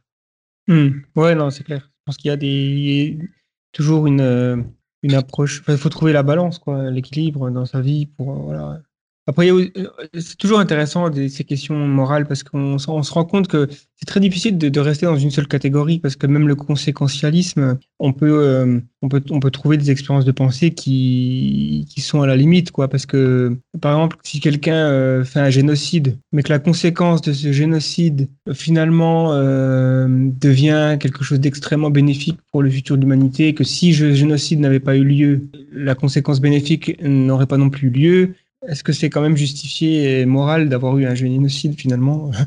En gros, euh, voilà, c'est, ça devient. Euh, le problème du conséquentialisme, c'est aussi notre notre impossibilité de vraiment connaître les conséquences des actions, euh, sauf si on est un supercalculateur quantique ou, l'univers lui-même. Mais voilà, si l'univers est déterministe, déterminé de, A à Z, effectivement, pourquoi pas. Mais voilà, ouais, c'est toujours rigolo de voir c'est difficile d'appartenir qu'à une seule catégorie. Euh. Par contre, là où je pense, je me reconnais euh, et que je dirais que je suis, que je suis que dans cette catégorie-là, c'est au niveau de l'objectivité de la morale. Euh, en gros, est-ce qu'il existe des valeurs morales objectives ou alors est-ce que, en gros, c'est la question de la, réalité morale, le, ouais, réalisme moral ou non réalisme moral. Et généralement, les personnes religieuses qui croient en un Dieu croient aux valeurs objectives morales, puisque c'est Dieu qui les a données. Et donc, si on obéit à ces valeurs, voilà, elles sont, elles sont objectives partout dans l'univers. Mais dès qu'on abandonne ces concepts de Dieu, c'est difficile de bâtir une théorie de valeurs objectives morales. Je sais pas si je suis clair, mais. Euh. Si, si, euh, j'ai déjà été exposé à ces débats. Euh, je, pense qu'on peut majoritairement privilégier l'antiréalisme moral, donc l'idée sur laquelle tu, corrige si je me trompe, mais il n'y a pas de, de mmh principe moraux absolu. Et, euh, mais on, peut concilier ça avec le fait de maintenir certaines intuitions euh, réalistes. C'est-à-dire, euh, moi, le, par, exemple, admettons une expérience de pensée. par exemple, je ne considère pas comme un crime moral de ne pas céder sa place dans, dans, dans, dans, le métro. par exemple, euh, parce que je considère que dans certains cas, euh, il y a des raisons valables et, euh, en tout cas que ça fait partie de ce qu'on appelle, je crois que c'est Monsieur Phi qui, développe le concept de, morale surérogatoire, c'est-à-dire c'est quelque chose que c'est bien si on le fait, entre guillemets, mais, ça ne relève pas d'une nécessité morale et encore moins, ça, ne fait encore moins référence à euh, des, principes moraux universels et valables en, tout temps et en tout lieu. Quoi. Euh, mais, mais, mais, il reste un résidu dont, je suis conscient et, par rapport auquel je ne sais même pas me, positionner euh, de, réalisme moral, quand, notamment quand, quand, quand, à tout ce qui relève de directement causer du tort des individus. là, voilà. mais, mais et peut-être que c'est même nécessaire d'avoir ce résidu euh, en tant que en tant qu'humain euh, vivant en société. Peut-être que c'est c'est souhaitable pour la, stabilité de de, de, de, la vie en, collectif. Je ne sais pas. Hein, J'aimerais pas faire, faire une spéculation, mais mais, euh, mais, mais, effectivement, en, tout cas, je pense que l'antiréalisme a quelque chose de, souhaitable dans, un certain nombre de situations, euh, ce qui permet de se, détacher euh, de. Enfin, c'est pas, pas du tout évident, par exemple, que euh, euh, il faut mettre tous ses efforts sur, sur, la, sur, des causes contre-intuitives, comme par exemple essayer de prévenir la survenue d'une intelligence artificielle générale. Quoi. Mmh c'est c'est vrai que c'est des choses qui sont fondamentalement, fondamentalement contre-intuitives. et, et, le, et, le fait d'avoir une approche un peu moins, un peu, un peu moins moralement réaliste permet, permet de, faire certaines infractions qui sont nécessaires à, appréhender des, des, problèmes de, de, ce type. Quoi. Ouais, non, puis c'est vrai qu'on n'a pas forcément euh, la nécessité d'avoir euh, un réalisme moral pour faire le bien et s'assurer qu'on se dirige vers un futur souhaitable euh, et d'avoir du progrès. D'ailleurs, le progrès moral, il me semble qu'il peut exister uniquement si il n'existe pas de valeur objective morale. Enfin, à moins qu'on commence au, bas de l'échelle, mais dire, imagine si le Moyen Âge était le standard de la moralité euh, parce que euh, ils étaient au plus près de ce que Dieu avait dit dans, la Bible ou, le Coran ou je sais pas. Et donc euh, là, ça, ça, pose quelques questions sur est-ce que on peut vraiment se dire que le Moyen Âge c'était le, summum de la morale humaine, alors que aujourd'hui on a quand même moins de violence, moins de crimes, moins de, de haine. Et ouais, enfin, je diverge, mais c'est vrai que ça pourrait être un, un débat qu'on pourrait avoir pendant plusieurs heures parce que toujours intéressant. Regarde juste, euh, moi, il y, a quelque chose qui m'a qui m'a toujours un peu interpellé. Euh, J'en ai parlé évidemment dans, dans mon livre, mais euh, j'ai appelé ça le paradoxe du super Musk. C'est l'idée selon laquelle finalement on peut consacrer vraiment beaucoup de ressources à résoudre des problèmes importants pour faire le bien dans le monde. donc à l'échelle à l'échelle macro, par exemple, donc ça, prend pour point de départ Elon Musk, qui, investit beaucoup de son temps dans ses entreprises pour essayer d'avoir un impact. indépendamment du fait que ça marche ou non, que ce soit des problèmes ou non, mais, euh, ah, mais, a priori, il semble faire, faire des choses qui visent à avoir un impact. Et euh, à l'échelle inter-individuelle, par contre, euh, il, est, il est généralement qualifié de, personnage froid, pas, sympathique, certains, certains lui, donnent des noms d'oiseaux. Et, dans ce contexte, euh, je ne sais si on, se réfère à, une, morale commune assez. Moi, j'ai grandi en campagne et en campagne, on attend vraiment de, quelqu'un qui soit qui, dise bonjour, qui soit très sympathique, et, etc. je pense que il y, a beaucoup de situations dans, lesquelles quelqu'un comme Elon Musk pourrait être qualifié de, on pourrait lui donner des noms, des, noms d'oiseaux, euh, mais, en fait, euh, et, donc on pourrait le qualifier de, on pourrait dire de lui que c'est pas un type bien parce qu'il parce que, par exemple, une interaction qui devrait durer 5 minutes en, dure 10 secondes parce qu'il t'explique qu'il n'a pas le temps, et ça pourrait être extrêmement frustrant pour des gens qui interagissent avec lui, mais, euh, mais paradoxalement, il investit son temps pour faire le bien, et, dans ce contexte, peut-être qu'il est plus, il a une sympathie euh, peut-être plus, plus développé de ce côté-là par rapport à des personnes qui, disent bonjour, qui accordent l'importance au fait de dire bonjour, mais qui ne visent pas spécialement à avoir un impact. Euh, alors évidemment, je souhaite nuancer en précisant que évidemment les opportunités d'Elon Musk d'avoir un impact euh, relèvent de, l'exception statistique, mais, mais voilà, c'était pour souligner ce, décalage entre parfois les, les, efforts, les actions qu'on mène et qui, peuvent avoir des conséquences bénéfiques et euh, cette approche euh, qui repose sur les principes euh, qui sont parfois bien sympathiques, mais, mais qui n'aident pas forcément à, résoudre des problèmes importants. Quoi.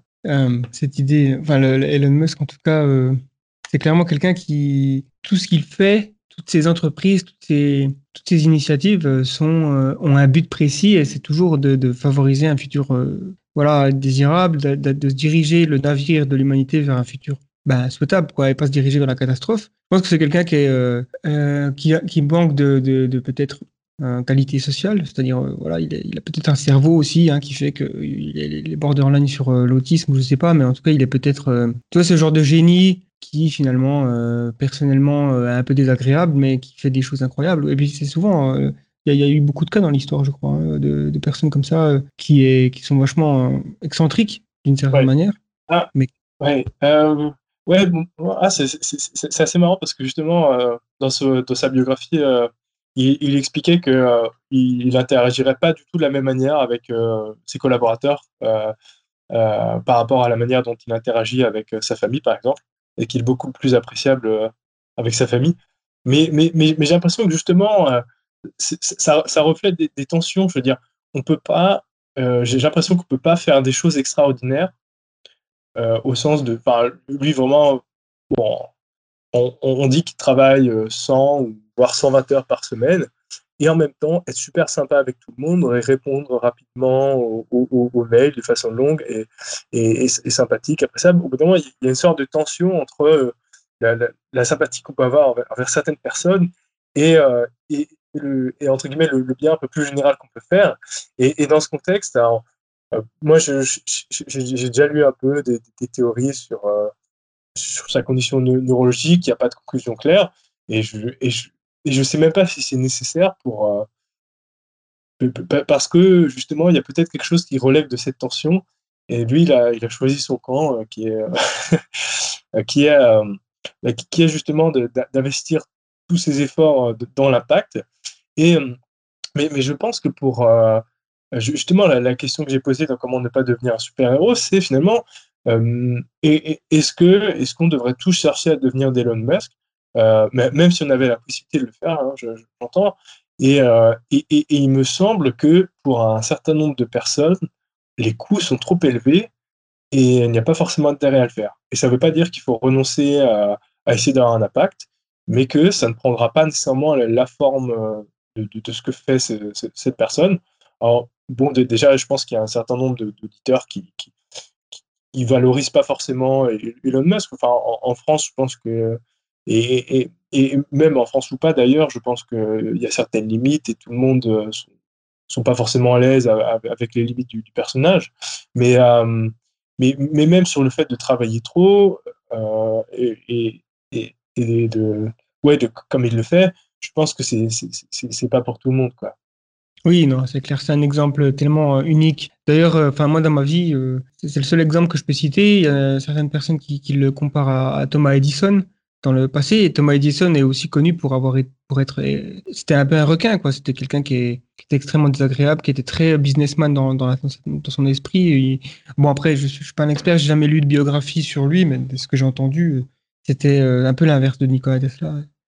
Du coup, euh, euh, changer un peu de sujet, enfin pour, toujours rester un peu sur le sujet de la, de la morale, mais plutôt parler de progrès. Du coup, quand on parle de progrès moral, euh, qu'est-ce que tu entends par. quelle est ta définition du progrès moral?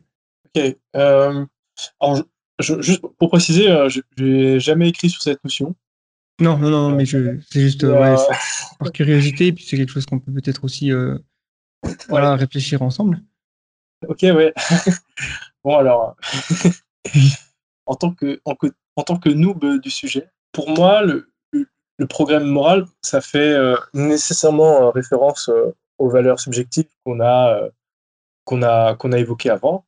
Euh, moi, un, exemple, peut-être si on, si on réfléchit pas de, cette manière, un exemple de progrès moral, c'est l'extension euh, du, du, cercle, le cercle de compassion. donc ça, c'est un, un, terme qui, est évoqué par Peter Sinker, qui, qui, développe le, le, fait que aujourd'hui, l'humanité est en train d'étendre son cercle compassion, euh, de compassion aux animaux, aux, en fait, aux, êtres sentients euh, non humains. Et, pour moi, ça, ça, relève d'un exemple de, progrès moral. Mais donc, c'est sur. Euh, sur c'est pas un progrès moral en soi, c'est un progrès moral tant qu'on considère la, la, pondération des, des, intérêts sentients comme importante. Donc c'est seulement au regard de, ma considération euh, des, intérêts euh, des, êtres sensibles, sentients, euh, que, que, que, justement la, prise en compte des, de, de, la souffrance des animaux sauvages ou des animaux d'élevage est un programme moral. Voilà, donc je, pense que le programme moral fait nécessairement référence à des échelles. et c'est et à, des, à, des, valeurs qu'on chérit. Euh, moi, c'est la prise en compte de, la science.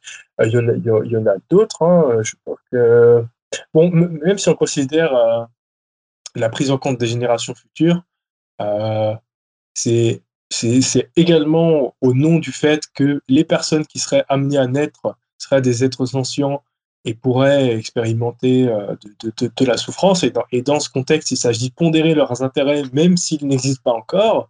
Donc, encore une fois, voilà, on fait référence à cette échelle. là, c'est une réflexion directe. Je ne sais pas comment tu te positionnes par rapport à ça. Bah, effectivement, je te rejoins sur cette idée de, cercle de compassion. J'ai aussi euh, pris connaissance de cette notion dans le livre de Peter Singer et je pense qu'il a, il met le doigt sur quelque chose d'intéressant.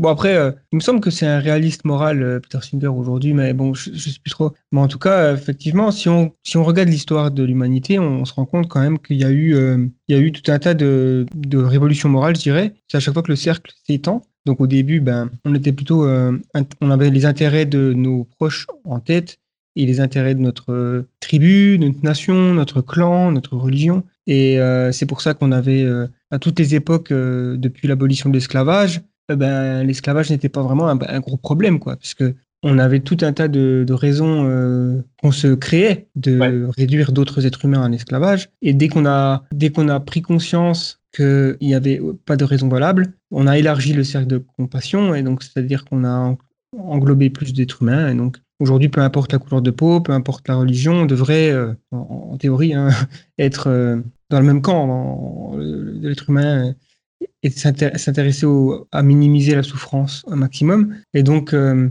ensuite, effectivement, depuis quelques années, euh, depuis quelques décennies, parce qu'il me semble que le premier mouvement végétarien officiel, il est né en, Angleterre, il me semble, euh, dans les années 1700. Mais je me trompe peut-être. Il me semble que j'ai lu ça dans le, livre Animal Liberation, où euh, il y avait carrément un institut qui a été créé pour promouvoir le végétarianisme. Donc c'est la première fois, peut-être, même si on peut remonter dans le temps, il me semble que, que, Pythagore était végétarien et il y avait d'autres personnes qui étaient végétariens. Je pense aussi à, les hindous.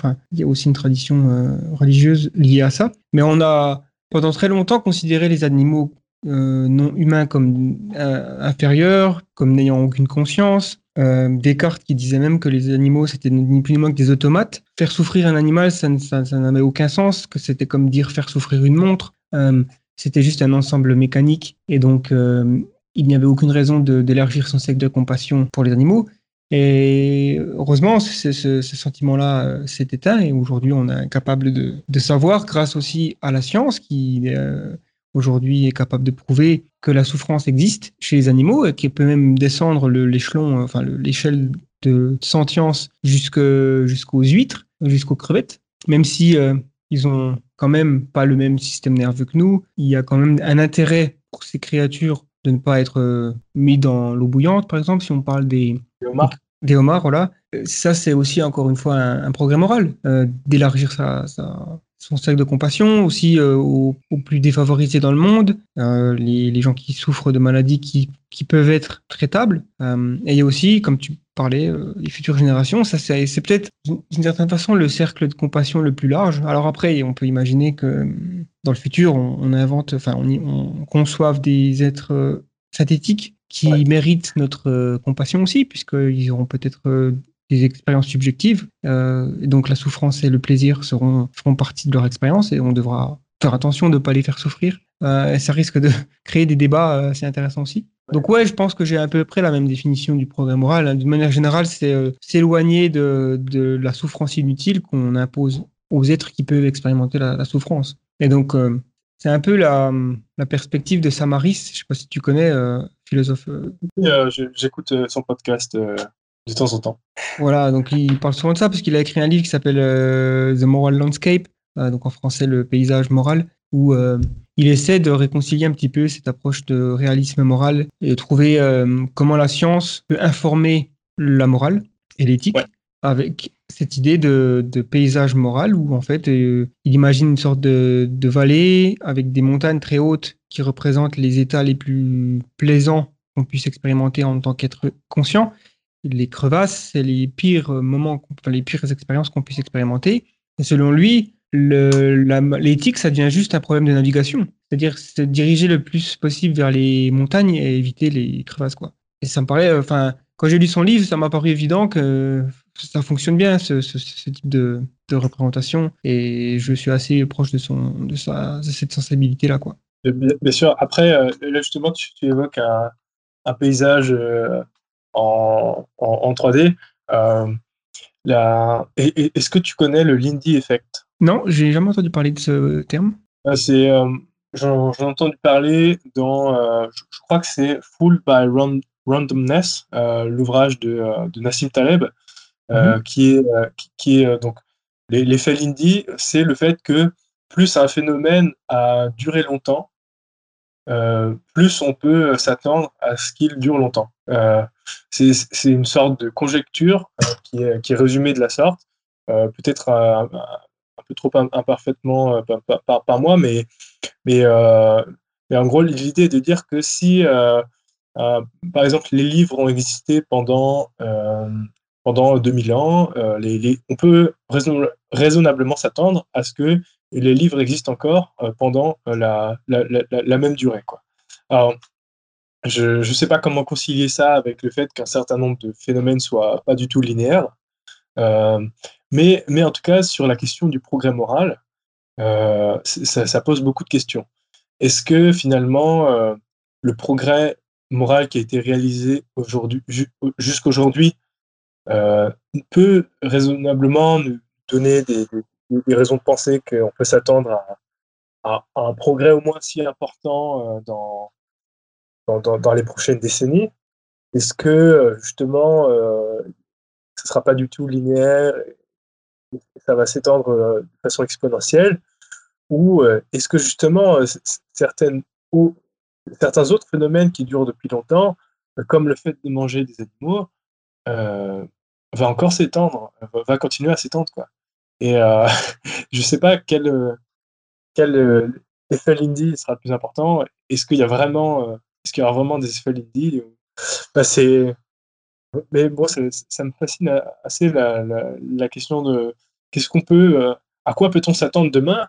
Et, en même temps, j'ai, l'impression que avoir énormément d'attentes dans, un sens ou dans un autre, ça, ça, peut être trompeur. Et dans ce contexte, ce qu'on peut au mieux faire, c'est euh, considérer le futur comme euh, différentes branches d'un arbre de probabilité et, euh, développer une capacité à, s'ajuster, à, à s'adapter et, parfois essayer de prévenir des, conséquences importantes, d'essayer d'éviter des, des, catastrophes importantes sans, sans, trop accorder d'importance à leur chance de réalisation. Par exemple, sur euh, des risques catastrophiques, euh, même, sont, même si leur probabilité est très faible, euh, admettons par exemple le réchauffement climatique à, 9 de, à, plus de 9 degrés d'ici la fin du siècle, même si la probabilité est estimée à moins d'un pour cent, j'ai l'impression qu'il ne faut pas tant débattre sur cette probabilité, mais que pour le coup, il s'agit d'un risque sur lequel convient de, développer des, des, des, des, des, mesures qui visent à atténuer les, conséquences en cas de réalisation. Et donc, il y a, y a indépendamment, indépendamment du fait de savoir si euh, le progrès moral ira dans, le sens qu'on aimerait, euh, aujourd'hui, il, y a un certain, nombre de choses à faire pour euh, s'assurer que le, futur soit le, plus souhaitable possible. Quoi. Ouais, et puis effectivement, euh, cette idée de, progrès moral aussi doit être globale, parce que c'est encore une fois, on revient un petit peu aussi au réalisme moral, puisque s'il n'y existe pas de valeur objective, alors toutes les cultures ont le droit de dire que leur position morale est la, la, plus haute dans la, hiérarchie. Donc euh, pourquoi, euh, on va dire, le, l'Occident devrait imposer euh, les normes morales à d'autres pays? Tout ça, c'est, c'est des, des sujets compliqués qui vont aussi devenir très intéressants dans le développement de l'intelligence artificielle si on veut arriver à développer des valeurs communes et avoir des intelligences artificielles qui sont alignées à nos valeurs, surtout si elles sont super intelligentes. Ça veut dire se poser la question quelles sont les valeurs universelles de l'être humain et est-ce qu'elles ont une capacité d'évoluer? Puisque la, la, pire chose qui pourrait arriver, c'est de bloquer les, les, progrès moraux au 21e siècle et se retrouver au, 20e, au, 20, au 25e siècle avec toujours les mêmes euh, valeurs puisque une super intelligence artificielle nous aura, euh, va dire, euh, maintenu dans ce, dans ce mode de pensée. C'est un peu comme si on se dit, euh, imaginons qu'au Moyen Âge, ils avaient développé une intelligence artificielle générale qui les avait bloqués au, stade moral de l'époque, on se serait toujours à brûler des sorcières sur le bûcher et on trouverait ça tout à fait normal, quoi.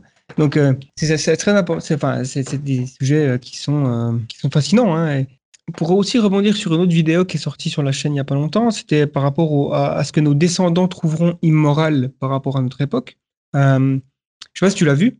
Euh, ouais, ouais, je, ben, je, crois que c'est justement. Euh, j'avais réagi dans les commentaires hein, sur la viande cultivée. Est-ce que tu, ah peux, euh, tu peux rementionner un certain nombre. Enfin, rien que pour les, abonnés, je pense que ce serait pas mal de rementionner un, un certain nombre de, de, de, choses qu'on pourrait trouver immorales dans le futur. Alors, bon, il y avait déjà, comme tu dis, le fait de manger de la viande. Hein. Donc, ça, c'est. On en a déjà parlé. Il y a conduire un véhicule. Ça, c'est aussi. Enfin, c'est pas vraiment immoral, mais c'est plus un peu choquant, quoi la façon dont on traite le cancer. Euh, j'ai aussi mentionné euh, les énergies fossiles, évidemment, hein, puis la situation, l'urgence climatique dans laquelle on, se trouve. Tout ce qui est travail à la chaîne, travaux répétitifs, qui pourraient être dans le futur automatisés. J'ai aussi parlé peut-être que ce sera que la grossesse sera considérée comme euh, un peu bizarre parce que dans le futur, on peut imaginer que avec les techniques de médecine génétique et, compagnie, bah, mettre au monde un enfant de manière naturelle, ça sera peut-être perçu comme un peu étrange. Bon, j'adhère pas forcément à ça. Hein. J'ai pas forcément envie que le futur ce soit euh, des, bébés dans des tests, euh, dans des, dans des sortes de grosses euh, cuves. Mais bon, il y a aussi le, le, statut de nos, notre manière d'emprisonner les gens, et de, de, voire même la peine de mort qui est encore pratiquée. Ça, ça paraît. Et puis finalement, j'avais fini par, par la pauvreté, l'apathie de notre, ouais, des dernières générations. Quoi. Alors, alors il, est, il, est, vrai que sur, euh, sur tous les, toutes les problématiques que tu as mentionnées, euh, nos descendants pourraient considérer, avoir une vision radicalement différente. Euh, et, notamment penser que certaines, certaines de, nos actions aujourd'hui sont immorales, et, notamment parce qu'aujourd'hui, on a la possibilité de, de, résoudre certains de ces problèmes. Euh, je pense que ce qui, ce qui pourrait être considéré immoral demain, c'est pas le fait qu'on euh, mange de la viande aujourd'hui, c'est le fait que on, euh, on en mange alors qu'on pourrait s'en passer. Et, et, donc, plus, euh, plus, plus on a des pistes pour euh, résoudre certains problèmes, plus il, pourrait être entendable que, demain ce soit qualifié immoral de, de ne pas le faire. Alors, je ne suis pas sûr que euh, justement euh, utiliser le, terme immoral soit, euh, soit, soit souhaitable. Mhm. J'entends les raisons de le faire, mais, mais, mais, mais, justement, ça, ça, peut avoir. Enfin, bah, là, clairement, ce qu'on déplore parfois quand côté moralisateur, moi, je, je, pense que il est souhaitable de faire le bien, mais que mais, mais que c'est pas qui n'est pas euh, immoral de ne pas le faire. Quoi. Euh, j'ai cette approche et, et, dans ce contexte, j'entends que ça pourrait être un jugement euh, moral de la part des générations futures, mais, mais, mais, mais qu'en même temps, je ne suis pas certain que, ça convainque des, des, personnes si on, si, on, si, si leur dit que les, générations futures pourraient nous, qualifier d'être immoraux. Je ne suis pas certain. Si, si, on, alors, j'aime pas trop les analogies, mais, peut-être même déjà aujourd'hui, euh, un certain nombre de, problèmes importants, euh, lorsqu'on les mentionne et qu'on évoque le fait que ce soit un problème moral, euh, il y, a, peu de réceptivité. Quoi. Et d'ailleurs, c'est un peu une tragédie, c'est-à-dire quand, quand on, on évoque le, fait qu'il est important de, pondérer euh, les intérêts euh, des moraux des, animaux, souvent c'est une question qui passe à la trappe. C'est bien que des gens qui sont sensibles à cette problématique utilisent des arguments environnementaux, etc., justement parce qu'on peut y être plus sensible de, de manière générale. mais Ouais, donc j'en ai un peu fait le tour, mais, euh, mais, mais, sur, euh, mais sur des questions euh, comme par exemple, tu, as évoqué la, la, la, procréation, donc c'est en gros la, grossesse extra-utérine, c'est ça, non? C'est le, Oui, oui. le fait de pouvoir peut-être, ben ouais, d'avoir des utérus artificiels et de pouvoir contrôler beaucoup plus ce qui se passe, donc et d'éviter le, le, maximum les, risques. Enfin, ce sera peut-être quelque, je sais pas, je, pense que c'est c'est un des des points qui m'a paru le plus le plus flou parce que je ne sais pas si c'est vraiment. je pense qu'il y, y, aura clairement une adoption de plus en plus massive des outils d'outils de, d'édition de, génétique pour s'assurer que les maladies génétiques soient éliminées dès la naissance. Les positions morales sur ces sujets-là peuvent changer puisque dans les années 70, les, la fécondation in vitro, c'était quelque chose d'extrêmement euh, tabou, en fait, presque. Enfin, voilà, c'était euh, beaucoup plus scandaleux, je dirais presque, dans les opinions publiques. Euh, parce que c'était nouveau, parce qu'on a encore aussi cette, idée de laboratoire, de, savant fou presque, tu sais, euh, l'image qu'on a dans, les films, de, peut-être aussi de manipulation de l'État, enfin, on peut vite partir en théorie du complot. Mais il se trouve que ça a été une solution pour de nombreux couples. Et aujourd'hui, le, terme bébé éprouvette, euh, voilà, c'est banal, quoi. Il y a c'est une façon de faire des enfants qui est devenue, euh, qui fait partie du, du menu euh, des, options, des options. Et, euh, et, je me dis peut-être que, voilà, dans pas si longtemps, avec certaines innovations dans les utérus artificiels, on, on sera peut-être dans, dans, la même, dans la même idée, avec l'idée que porter un enfant pour une femme sera considéré comme un peu dangereux et peut-être que certaines sera critiqué par la, par la société. Ce sera un choix peut-être difficile à, à faire, quoi. Je sais pas. C'était en tout cas. Après, j'aurais une autre question à, te poser en, lien avec ça. Mais, mais, euh, mais, mais sur ce, sur ce, dernier point, euh, la, grossesse extra-utérine, alors que moi, je pense que j'ai pas beaucoup d'éléments pour juger. Euh, j'ai vu une vidéo de Dirty Biology sur le sujet. Mais on, pourrait envisager des, cas de figure dans lesquels ce serait intéressant. Alors, bon, bien sûr, il faudrait considérer l'impact que ça a sur le bébé sur la mère que ce soit l'impact au niveau corporel euh, et au niveau psychologique. Est-ce que c'est souhaitable pour le bien-être physique, mental et social euh, de, des individus, que ce soit la mère ou le bébé? Mais, euh, il me semble que aujourd'hui, la, grossesse fait encore l'objet de discrimination dans, le, marché du travail et que alors, bien sûr, il serait souhaitable de, de changer l'approche des, employeurs vis-à-vis de, de, de, la grossesse. Mais, euh, mais en tout cas, on pourrait envisager que ce type de, solution, entre guillemets, euh, pourrait faire partie du paysage qui, vise à euh, diminuer le, le, coût, le coût social et, professionnel associé à la grossesse bien que euh, il, me semble réducteur de considérer euh, uniquement la, grossesse euh, au regard d'une carrière. Quoi. Mais, mais, je pense que ça fait partie des éléments qui, qui rentrent dans la balance. Quoi. Ouais, c'est vrai que c'est un point, je n'avais pas forcément pensé à, ce, à cet argument, et c'est assez valide. Après, on peut aussi avoir cette idée que dans le futur, il est quand même probable que le travail soit quand même assez différent de ce qu'on a aujourd'hui. Peut-être que les machines, euh, l'automation, l'intelligence artificielle va créer des circonstances qui fait que travailler comme on le fait aujourd'hui, c'est-à-dire 8h, 9h, enfin 8h, 9h c'est un peu beaucoup, 8h, 5h, 6h, voilà, 5 jours par semaine, sera pas la norme, hein, ce sera peut-être euh, mi-temps, on aura peut-être des, semaines de, de 3 euh, à 4 jours, enfin je sais pas. Donc la problématique d'avoir un enfant, de porter un enfant sera peut-être différent. Ouais, mais bon, tout cas, c'est vrai que ton, le point que tu as fait sur le, fait d'utiliser le mot immoral, il est, il est pertinent puisque il y a, y a, toujours cet effet moralisateur et c'est un peu contre-productif. Normalement, les gens, si tu leur dis c'est pas bien, tu manges de la viande, tu es une personne immorale, ça a peu de probabilité de les faire changer. Ah, ça marche pas, non. Là, c'est ça. Donc, euh, il y a aussi euh, il y a tout un aspect psychologique à entrevoir. Quoi. Clairement, ouais. Mais euh, j'avais euh, justement, euh, tu, viens d'évoquer la, question de la possibilité que demain on travaille autrement.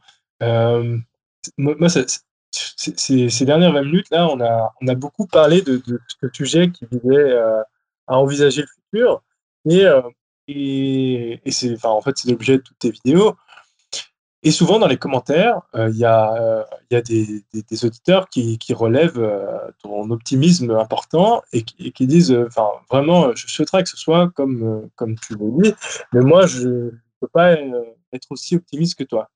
Est-ce que, comment est-ce que tu considères ton optimisme et, et, dans, quelle mesure est-ce que, selon toi, il y a une part de, en anglais, on dit la, self-deception? Est-ce que, en tout cas, peut-être le fait d'avoir des illusions parfois sur le futur et dans comment tu te positionnes par rapport à ça et selon toi, est-ce que c'est nécessaire parfois d'avoir des illusions ou au contraire, est-ce qu'il faut euh, uniquement se faire euh, une opinion sur le futur et un enthousiasme sur le futur ou non en raison de uniquement des faits? Ouais, c'est intéressant comme question. C'est vrai que je l'ai aussi remarqué hein, qu'il y avait beaucoup de, de gens qui partageaient pas euh, cet optimisme. Et, j'ai aussi tendance à noter que c'est souvent en France, puisque d'avoir vécu dans les pays anglo-saxons, en l'occurrence euh, l'Angleterre, la Nouvelle-Zélande et l'Australie aujourd'hui, euh, et même de regarder énormément de contenus qui proviennent des États-Unis, j'ai l'impression que on a un peu un, un pessimisme national quoi en France. Et, et je sais pas si c'est culturel ou quoi, mais bon. après, moi j'ai tendance à dire peu importe sa position vis-à-vis du futur, ce qui importe, c'est de faire des actions qui, est, qui, impactent. C'est-à-dire, si être pessimiste, ça veut dire baisser les bras et ne rien faire, parce qu'on on considère que la tâche est trop insurmontable, alors vaut mieux être optimiste. Si être optimiste, c'est se dire que tout ira bien, peu importe ce qu'on fait, que les choses vont se régler d'elles-mêmes, enfin, en gros, vaut mieux être pessimiste dans ce cas. Voilà, pour moi, c'est toute une question de, balance. Ma, ma, ma, définition de l'optimisme, c'est celle que j'utilise le plus souvent et celle que j'aime le plus. Elle vient en fait d'un physicien qui s'appelle David Deutsch. Et en gros, grosso modo, pour lui, un optimisme, c'est quelqu'un qui reconnaît que tous les problèmes qui ont eu lieu et qui auront lieu viennent d'un manque de connaissances. Et donc, pour moi, ça me donne énormément d'optimisme, ce, genre de. Parce que ça veut dire que s'il y a un problème et qu'on n'a pas suffisamment les connaissances, alors ça reste un problème. Mais à, partir du moment où on développe les connaissances, on résout ce problème. Et si on regarde le passé, c'est un peu ce qui, est arrivé, quoi. Pourquoi les gens, ils, avaient beaucoup de mal à, nourrir leur population et qu'il y avait beaucoup de famine Parce qu'ils n'avaient pas la connaissance des techniques d'agriculture qu'on a aujourd'hui. Euh, et, et, donc, j'ai l'impression qu'il y a énormément de problèmes aujourd'hui qui ont des solutions, soit des solutions qui sont euh, hypothétiques. Et là, bon, il faut, faut, être un peu prudent, mais il y a aussi des, clairement des angles d'attaque sur les problèmes, voilà, qui ont euh, démontré leur efficacité. Je parle par exemple pour les énergies fossiles. Je pense pas qu'il faille regarder euh, trop loin, dans, puisqu'on a déjà des solutions comme les énergies renouvelables et, et, il y a aussi des espoirs avec, avec d'autres technologies plus ouais, hypothétiques comme la fusion nucléaire. Mais encore une fois, c'est une question de savoir qu'est-ce qu'il est possible selon les lois de la physique. Ouais. Alors après, j'ai tendance aussi à ne pas forcément révéler euh, certaines inquiétudes, puisque le, ton de la chaîne est quand même assez optimiste. Mais euh, j'ai forcément des inquiétudes. Euh, et des jours, hein, je, me demande si on arrivera à faire face au, réchauffement climatique, si c'est pas quelque chose qui a déjà, on va dire, qui est dans un processus de, non-retour ou quelque chose comme ça. Et encore une fois, le réchauffement climatique, je considère que c'est pas forcément un problème existentiel. Je veux dire, J'imagine pas que la planète va se transformer en Vénus et que la vie sur Terre sera impossible. Je pense que ça sera juste plus difficile à vivre avec le niveau de vie qu'on a aujourd'hui. Et la crainte que j'ai la plus, la plus grande, c'est les mouvements migratoires qu'il va, qu'il va avoir, qui pourraient euh, voilà, déstabiliser euh, la, la, planète, notamment au niveau géopolitique. Et donc après, que ça peut engendrer des conflits. Tout, cette, euh, cette espèce de, de boule de neige qui, hein, qui fait voilà, qui s'agrandit, qui fait une cascade d'effets pervers ça me fait euh, assez, assez peur. Et aussi, j'ai une partie de moi qui est extrêmement optimiste sur l'intelligence artificielle, mais il y a aussi une grosse partie de moi qui est euh, très inquiet sur, euh, sur le problème du contrôle et l'alignement des valeurs. C'est surtout en, écoutant des gens très intelligents qui sont dans ce domaine. Si eux, ils sont inquiets, ça me donne beaucoup de raisons de l'être aussi. Quoi. Mais enfin, voilà, c'est un peu pour résumer d'où vient mon optimisme aussi. Je préfère. Personnellement, c'est aussi. j'ai l'impression que l'optimisme a souvent été un moteur dans, dans l'innovation.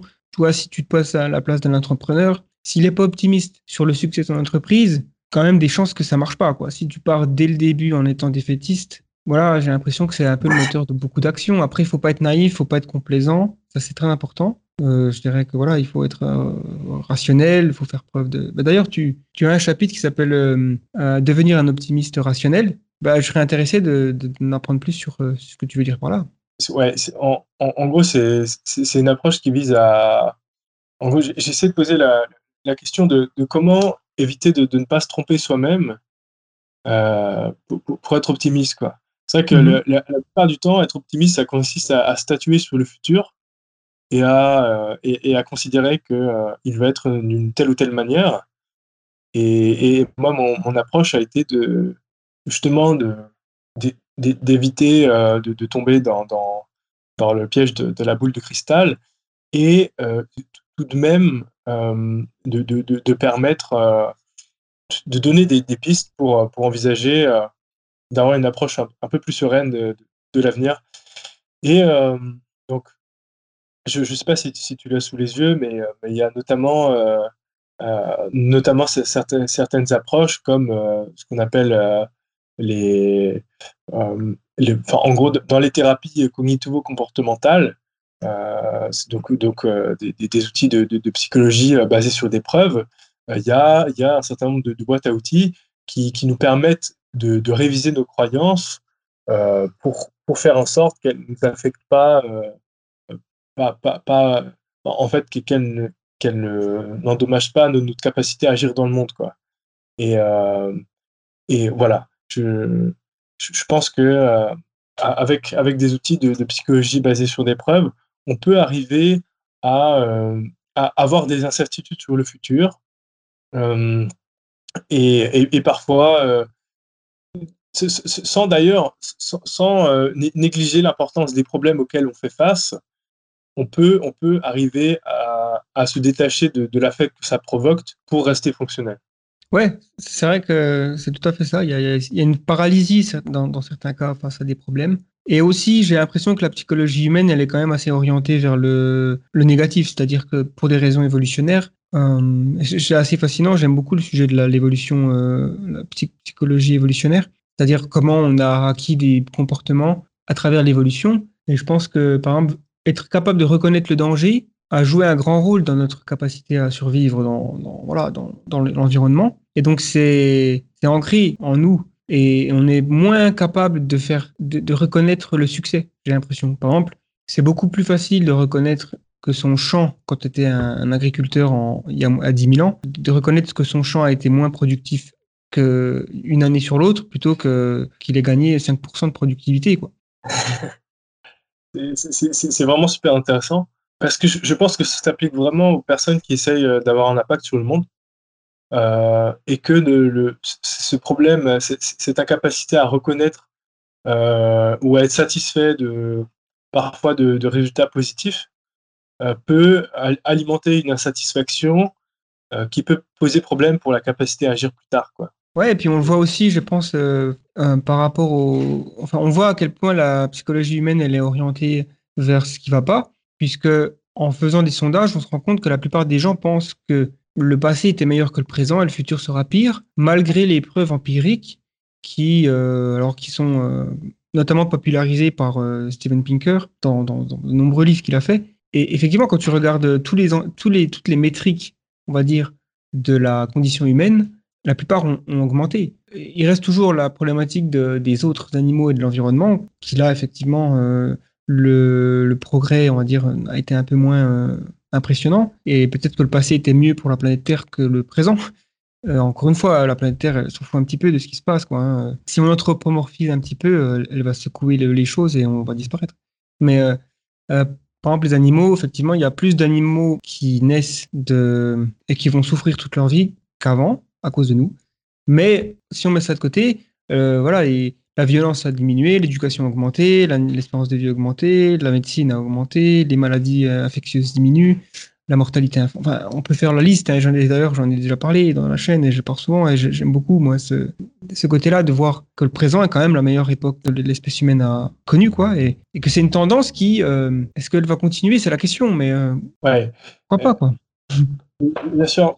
Moi, je, ouais, j'essaye de de ne pas me faire trop d'attentes. Euh, j'ai l'impression qu'avoir des, des, attentes trop, euh, trop, trop, prononcées par rapport euh, soit oui, par rapport à notre capacité collective de, de résoudre ces, problèmes, ouais, j'ai l'impression qu'avoir trop d'attentes pourrait causer énormément de déception. Mais oui, oui, parfois je suis un peu, un peu perdu entre le, le, fait d'avoir euh, ces, attentes, ou au contraire, considérer purement et simplement les, les, les, chances qu'on a de, résoudre certains problèmes. Par exemple, voilà, regarder purement, OK, il y a, il y a 1% de chance estimée qu'il y ait, qu'il y ait un réchauffement climatique extrême d'ici la fin du siècle. Tu, vois, parfois, ça, peut être vraiment difficile de, de considérer uniquement, uniquement les, les, faits. Et, c'est très dur de, se positionner pour, pour agir durablement.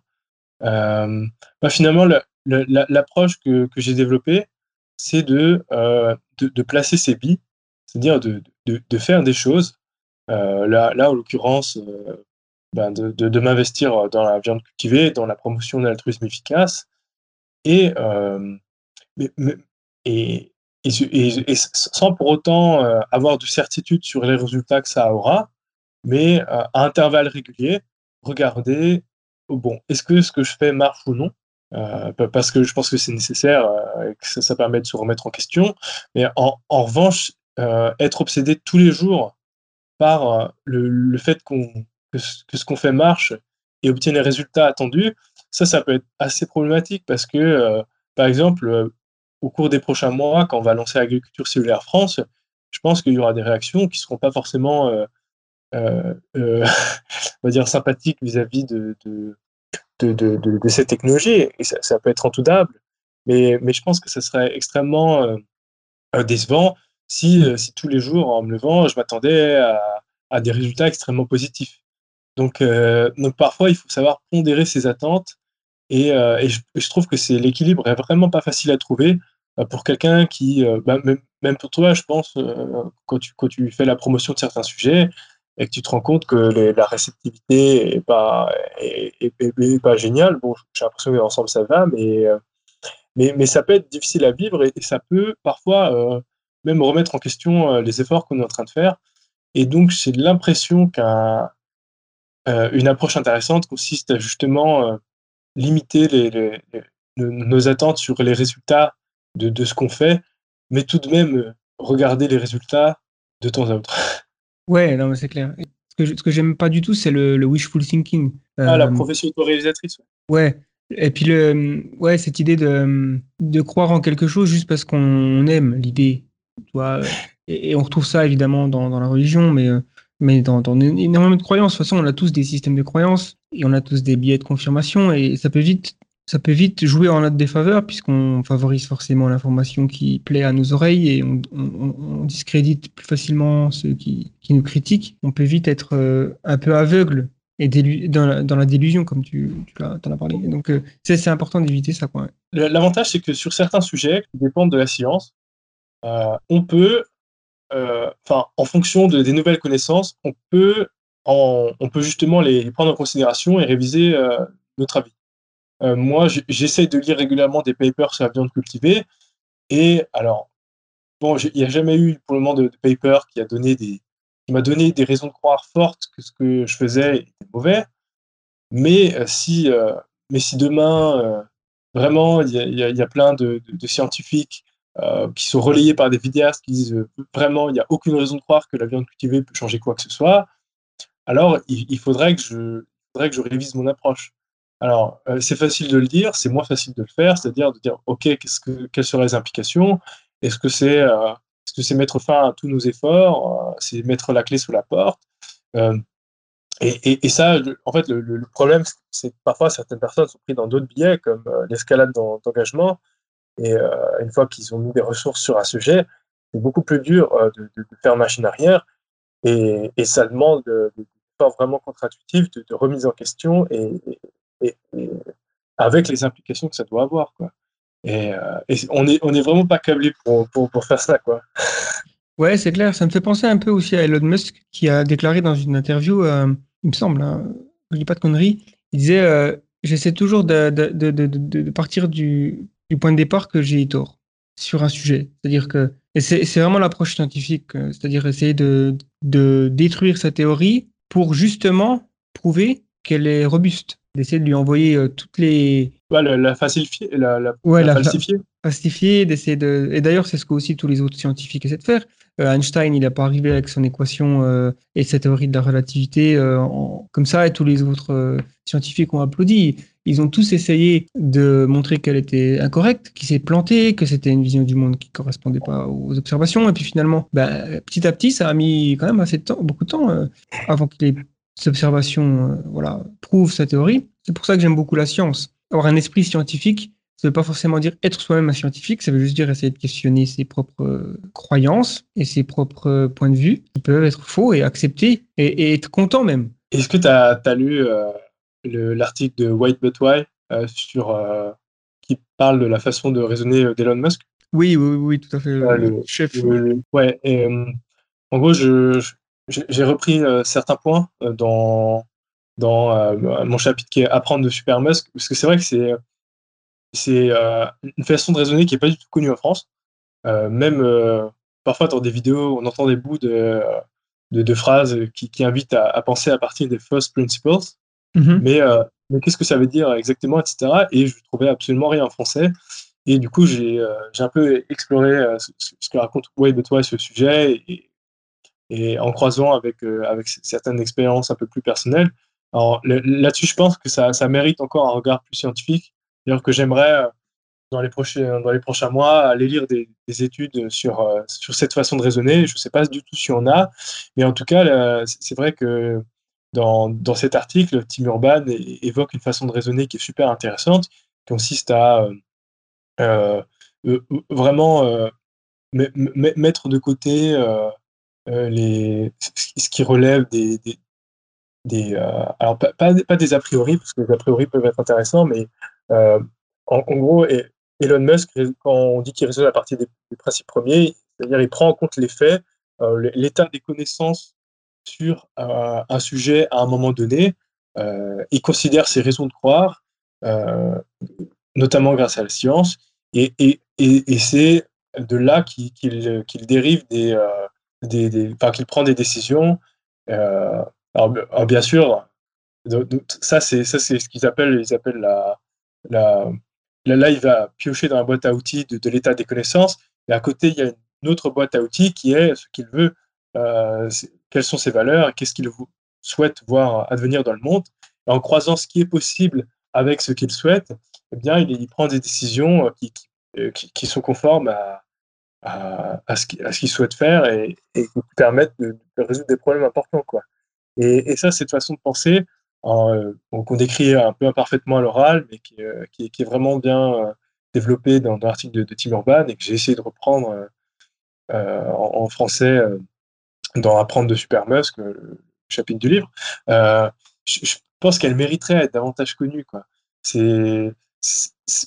Et on, voit bien que, souvent, sur beaucoup de sujets, les, gens se font encore des, opinions par rapport aux opinions des autres euh, et, sans, considérer euh, l'état du possible. Il y, a des gens euh, qui, qui font des jugements sur la viande cultivée du type ce n'est pas possible. par, exemple, une affirmation X, il n'est pas possible de manger de la viande cultivée dans 5 ans en France. des, gens qui, qui, vont statuer comme ça, mais, mais qui ne vont pas donner leur raison de le croire.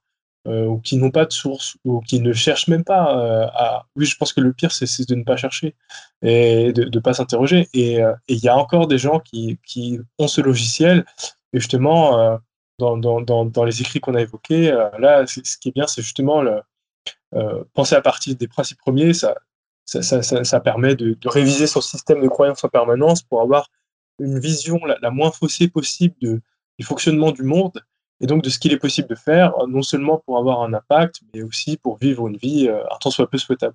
Ouais, non, très bien résumé. C'est vrai que le principe premier, c'est quelque chose. J'avais aussi fait des recherches en français, je trouvais rien, quoi. C'est vraiment un terme qui est dérivé, puis ça permet de dériver de l'anglo-saxon. Et c'est vraiment quelque chose qui est la clé pour, pour faire des vrais, des, vrais, euh, des vrais percées en sciences et en, en ingénierie, euh, pour repenser, par exemple, c'est ce qu'il a fait avec les fusées réutilisables. D'une certaine façon, il s'est demandé pourquoi envoyer des trucs dans l'espace, ça coûte aussi cher. Il a déconstruit ce que ça veut dire que d'envoyer des trucs dans l'espace. Il s'est demandé alors, ok, combien ça coûte d'avoir le fuel? Ok, de quoi est composé le fuel, d'atomes d'hydrogène ou de, de, ci et de ça. Ça, ça coûte pas cher, ok, donc c'est bizarre pourquoi alors ça. Et finalement, il arrive à la conclusion qu'envoyer des fusées dans l'espace, ça coûte cher uniquement parce qu'on les réutilise qu'une fois. Et, euh, et, donc c'est à partir de là que, alors le concept en lui-même de réutiliser des fusées, il me semble pas qu'il l'ait inventé, mais disons qu'il en a fait une réalité euh, d'ingénierie et, et c'est pas un peu pareil avec les voitures électriques. Euh, je me rappelle encore, voilà, il y a y a encore pas très longtemps, je veux dire, il y a, peut-être un peu plus de dix ans, euh, quand j'étais au lycée en tout cas, l'idée de voiture électrique c'était ni plus ni moins qu'un caddie de golf à la limite. Euh, ouais, euh, voilà, ça pouvait pas être une voiture de sport, ça pouvait pas être euh, une berline. Et c'est seulement avec un autre état d'esprit qu'il était possible de créer ces voitures et de montrer au monde, ok, voilà ce que ça peut être, une voiture électrique, voilà tous les avantages. Et, la vague, du coup, euh, des voitures électriques est lancée. Et je pense que c'est dans cette décennie-là, les années 2020, qu'on va vraiment voir les impacts de ces véhicules. Et, et, j'ai entendu dire aussi énormément de, de, de, gens qui disent c'est impossible que les voitures électriques soient deviennent euh, majoritaires en France dans 10 ans ou que les, même les voitures autonomes. Et encore une fois, c'est beaucoup de préjugés sur des croyances qui finalement sont juste personnelles parce que ils ont certainement pas recherché le sujet assez et, même euh, voilà, c'est comme ça. Il y a aussi dans, Tim Urban dans les articles assez récents qu'il a sortis, il parle du primitive mind et du, du uh, high mind. En gros, euh, on a un esprit, on a un peu, on, a en fait un, peu un, conflit dans notre cerveau avec l'esprit primitif qui est issu de l'évolution, qui est issu des gènes, qui n'a qu'un but, c'est de se reproduire et de survivre, on va dire, et, de, et qui est à la recherche de plaisir à court terme et tout ça. Et on a un cerveau plus, enfin un esprit plus euh, élevé, qui est euh, l'esprit rationnel, l'esprit euh, altruiste aussi. Et il y a souvent un combat entre les deux, quoi. Et, ouais, j'invite tout le monde à, enfin, à lire ce, ce, ces articles-là si vous pouvez euh, lire en anglais ou alors passer par Google Traduction. ça marche aussi. Ouais, je ne sais pas si on peut faire de nombreuses digressions, ça fait déjà longtemps qu'on parle, mais euh, je crois que ce que tu viens d'évoquer, ça fait référence au système 1 ou au système 2 de Daniel Kahneman. Pe Peut-être, hein, euh, dis-moi si je me trompe. Oui, c'est possible. Alors après, je, je suis pas. Je connais Daniel Kahneman, mais j'ai pas vraiment lu ses, ses, livres et ses théories, donc euh, c'est. Enfin, j'ai un ami qui, euh, qui travaille sur, sur, des questions de, de, psychologie cognitive et qui, qui m'a expliqué que en fait cette, cette vision binaire n'est pas tout à fait, même, même s'il a été importante, et, et moi j'adore ce que fait Kahneman, mais que euh, le, la vision système 1 intuitif et la vision système 2 un peu plus euh, rationnelle, euh, elle est encore plus complexe en réalité. Quoi. Et, mmh, ok. ouais, c'est une vision simplifiée. Ouais, voilà. Et, pareil, avant, on a évoqué un point sur le fonctionnement de la science. J'ai j'ai un ami qui, euh, qui s'intéresse beaucoup à l'épistémologie, qui, euh, qui, qui, qui, va donner un atelier sur le sujet bientôt, et qui qui, justement, enfin, selon lui, euh, la science ne fonctionne pas que par euh, la, la, falsification à la Karl Popper. Quoi. Il y a d'autres paradigmes en épistémologie, je ne les connais malheureusement pas, mais je pense que c'est important, même pour certains auditeurs qui s'y connaissent, de relever que c'est nuance quoi. Voilà. Ouais, c'est vrai. Il y a, il y a, il y a aussi ouais, l'épistémologie, c'est euh, par rapport à savoir qu'est-ce qu'on connaît, quoi, l'état de nos connaissances. C'est ça, l'épistémologie? Ouais, ouais c'est ça. Ouais. Pourquoi oui, on sait ce qu'on sait, quoi? C'est vraiment voilà, une, quelque chose de philosophique. Et ouais, de toute façon, il y a aussi tout un domaine de connaissances, des connaissances qui sont, euh, qui peuvent être au-delà de la science, d'une certaine façon, ou puisqu'on dit souvent si c'est pas falsifiable, c'est pas de la science. Hein. Par exemple, le, le, le, L'exemple le plus souvent évoqué, c'est Dieu. Hein. Est-ce que Dieu existe? Si la science ne peut pas prouver qu'il n'existe pas, alors euh, c'est pas une question scientifique finalement. Et après, donc, ça devient une question philosophique. On peut aussi utiliser la raison. La raison, je, je pense qu'elle n'est pas liée forcément à la science. L'esprit rationnel, euh, qui est issu tout, du siècle des Lumières et des philosophes, euh, voilà, de ces époques-là, qui, qui ont quand même façonné la période dans laquelle on vit, l'humanisme, etc. Et, bon, c'est vrai qu'on fait une grosse tangente, mais euh, Juste deux questions pour conclure. Ouais. La, la, première, c'est quel, quel, conseil peux-tu donner à ceux qui nous écoutent et qui veulent euh, avoir le plus d'impact possible dans le monde? Ah, c'est marrant parce que euh, plus le temps passe, plus, plus je, je, chéris les, les, conseils négatifs donc qui, qui visent euh, à, à, dire plutôt aux gens ce qu'ils ne devraient pas faire plutôt que. Ah ouais, que ça, peut, ça peut aussi être une réponse. donner des, des prescriptions. Euh, bon, allez, je, vais, je vais rentrer dans le jeu quand même. s'informer, s'informer régulièrement sur les, les, problèmes les plus importants et les, les moyens les plus prometteurs d'y contribuer. Et quand je dis prometteur, c'est pas seulement les pistes qui visent par elles-mêmes à, à, répondre à ces problèmes, mais c'est aussi les, moyens prometteurs à l'échelle de l'individu, savoir, oui, savoir prendre soin de soi pour, pour justement contribuer durablement à des problèmes. Et donc éviter de tomber dans, les pièges du, du, travail acharné sur, sur de, de, trop longues périodes, éviter de, rester scotché à des, à, à, des problèmes ou à des solutions qui ont qui n'ont plus d'intérêt au regard des, des, des, connaissances actuelles, et donc réviser régulièrement ses, ses, croyances et ses actions conséquentes. Euh, la, la, le, le, second, je ne sais pas s'il y avait, si tu m'as demandé un seul conseil ou pas. Ouais, ouais tu peux donner. Alors, euh, ouais. Je, je, je, sais, il y a, y a peut-être par, parmi les auditeurs des, des personnes qui euh, n'ont pas encore euh, considéré l'idée d'avoir un impact parce que cela leur semble peut-être trop éloigné. Euh, J'aimerais préciser qu'avoir un impact, c'est pas nécessairement justement suivre la trajectoire d'Elon Musk ou faire des choses extraordinaires, mais qu'il est possible de, faire le bien, euh, même pour une personne qui gagne le revenu médian en France, hein, peut, euh, qui, qui, à 25 000 euros. Et, dans ce contexte, il faut garder en tête que il est, on peut se soucier du monde, il est possible d'avoir, a priori, il est possible d'avoir un impact et euh, chacun d'entre nous a le droit, euh, le droit de, se préoccuper du monde. Euh, voilà, je, pense que pour certaines personnes, c'est pas, pas nécessairement acquis, mais, euh, mais c'est vraiment à notre portée, mais, même si effectivement certaines personnes ont plus d'opportunités que d'autres, j'aime bien rappeler le rôle de la chance. Qui, qui fait partie, euh, qui fait partie de, des, règles du jeu. Tout le monde n'est pas exposé aux mêmes opportunités, mais tout de même, on peut, avec nos ressources, que ce soit notre temps ou notre argent, en dédier une certaine partie euh, à l'amélioration du monde. Et dans ce contexte, euh, j'invite évidemment les lecteurs à, se renseigner sur l'altruisme efficace, que ce soit les ressources en anglais ou en français. Donc en anglais, c'est l'effective altruisme. Et s'il y a des personnes qui sont oui, qui, ont vraiment des difficultés à, vivre le, fait d'être confrontés aux problèmes globaux euh, et, à, avoir une approche sereine de ces problèmes. Euh, je les invite à jeter un coup d'œil sur mon livre, euh, étant donné qu'il est disponible gratuitement sur, sur, mon site internet. même si il est possible d'avoir la version PDF et papier, tous les articles sont disponibles gratuitement, donc et ça peut aider sur certaines problématiques il est, possible que certaines personnes puissent euh, concevoir plus sereinement l'impact et c'est ce que je leur souhaite. Ok, ouais, super, c'était des bons conseils. Et je mettrai le lien dans la description euh, du livre, hein, comme ça les gens ont directement à cliquer dessus s'ils le veulent.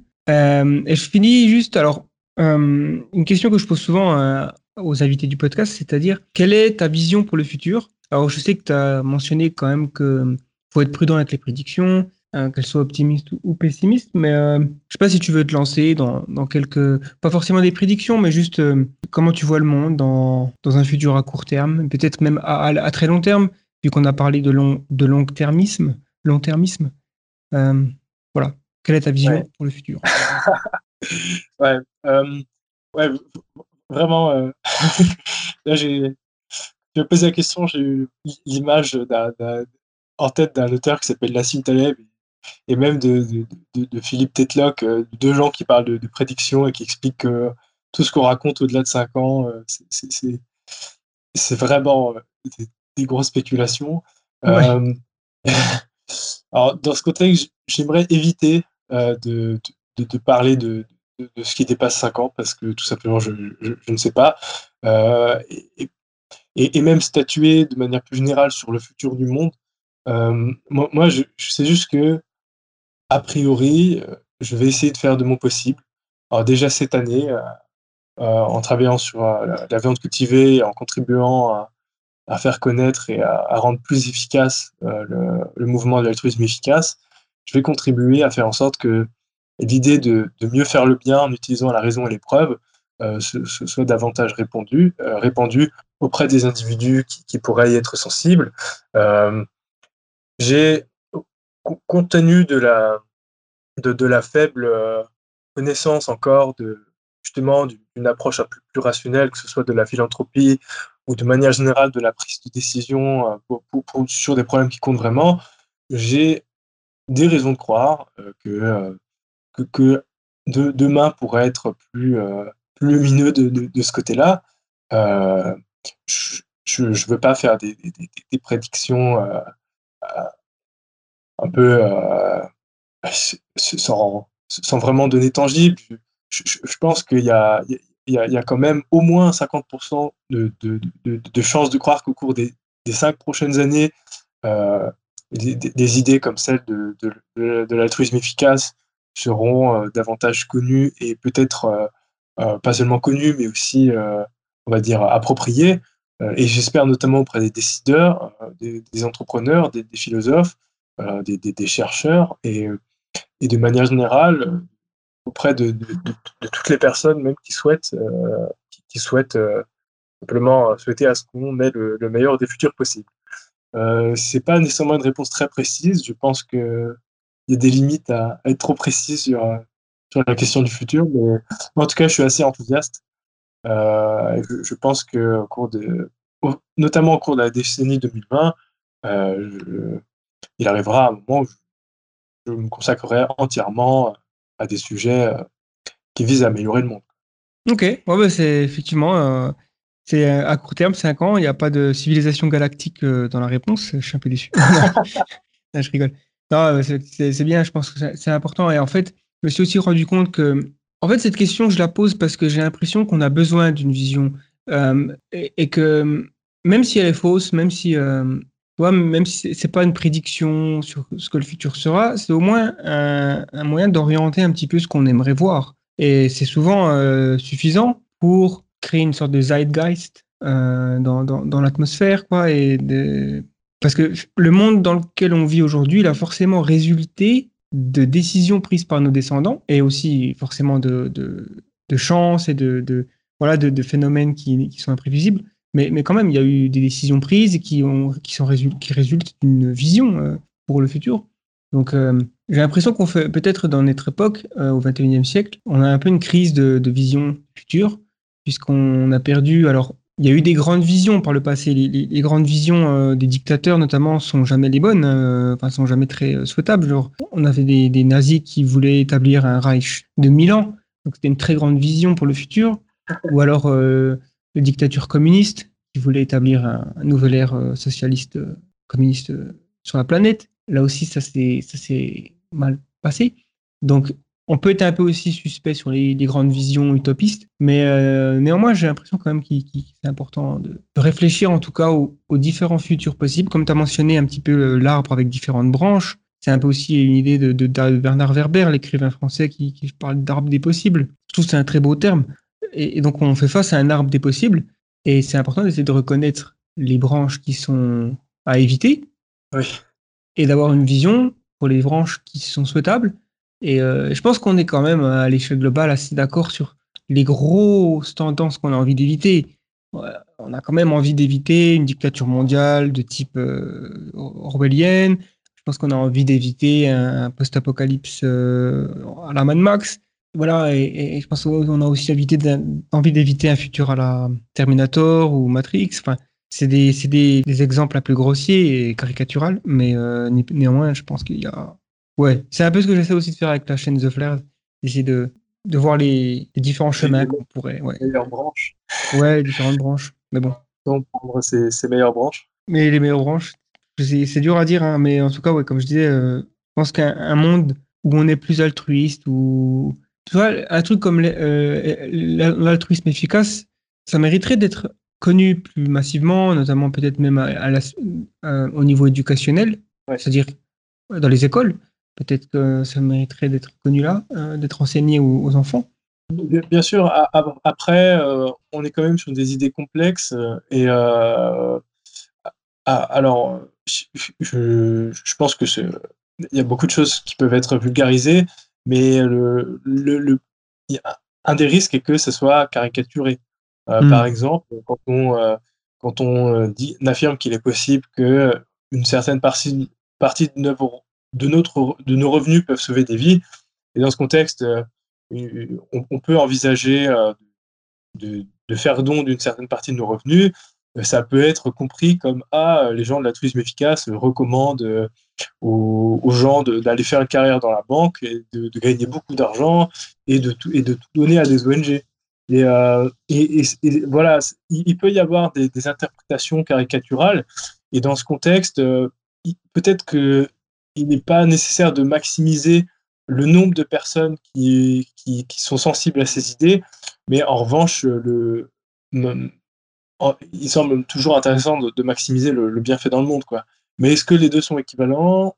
Pas, nécessairement. Donc aujourd'hui, c'est plutôt une approche prudente euh, qu'on a en France. Euh, évidemment, je, suis pour la sensibilisation, mais euh, voilà. il faut, quand même penser à certains risques et, davantage faire, de, pédagogie. Voilà, on n'est pas sur des, des cités qui doivent connaître le buzz on peut prendre le, on peut prendre le temps euh, sur certains points, mais même si paradoxalement on en manque. C'est vrai. Et du coup, euh, pour euh, justement ceux qui veulent prendre le temps de se renseigner, où c'est qu'ils peuvent se, renseigner donc en ligne? Est-ce qu'il y a un site Alors un site déjà, est-ce que tu peux nous dire où te trouver sur Internet? Et, aussi le mouvement altruisme efficace en France? Est-ce qu'il y a une chaîne YouTube? Est-ce qu'il y a un site? Je sais pas moi. Alors moi personnellement, euh, mes, écrits et notamment euh, la, version euh, sous forme d'article du livre est disponible sur tristanrod.fr slash super-héros. Bon, je, t'enverrai le, lien. J'écris aussi sur la plateforme Quora, où j'ai où j'ai la chance d'avoir pas mal de visibilité et ben, j'anime un espace qui s'appelle Penser et Penser. donc penser, le verbe réfléchir et penser euh, mettre un pansement, quoi. Ah euh, et, l'idée, euh, bah, c'est de relayer des. Bah, c'est vraiment, je, je, je, relais des posts et des, articles qui sont dans, une ligne très proche de ce que fait The Flares. Je relais également les, vidéos de The Flares sur Quora pour, pour sensibiliser ma, communauté à, ce genre d'idées. donc Quora, je ne sais pas si les gens connaissent, mais c'est une plateforme de questions-réponses, Q-U-O-R-A. Et, euh, c'est euh, assez intéressant. Les, gens sont beaucoup plus cordiaux que sur Facebook. Il y a, vraiment des, bonnes dynamiques. Les, les, gens sont assez réceptifs. Donc, je, profite de, ma visite là-dessus pour euh, promouvoir les idées de mieux faire le bien et de, parler des, sujets à impact. Et, donc, concernant l'altruisme efficace, alors en français, on a le site de altruismeefficacefrance.org. Et euh, c'est la ressource principale euh, qu'on a. On a également le, blog sur Medium, donc un espace altruisme efficace France, euh, efficace sur, sur Medium, donc qui, où des membres de la communauté partagent leurs idées sur, sur bah, les, problématiques les, plus urgentes et, les, moyens les plus prometteurs de, les résoudre. Et donc ça, c'était pour euh, vraiment la, partie française. On a un Discord pour les gens qui sont intéressés par ces questions.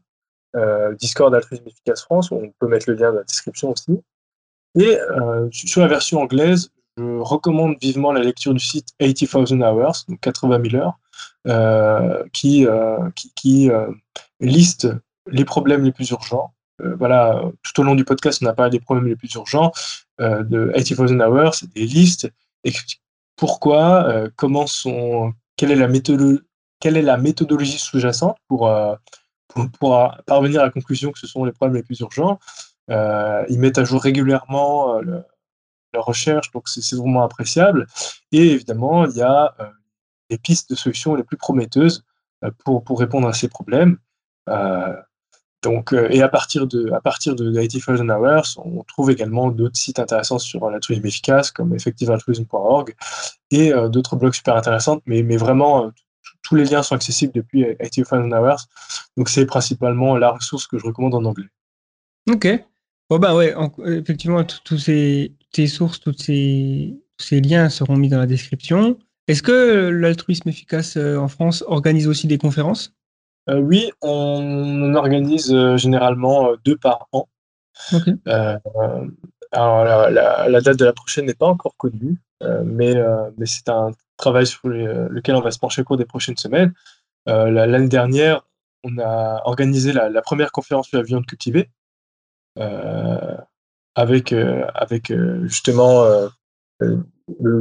la première personne à avoir cultivé un, vrai steak complet et une chercheuse de, pointe sur, la viande cultivée, Nathalie Roland, avec qui d'ailleurs je suis en train de cofonder Agriculture Cellulaire France.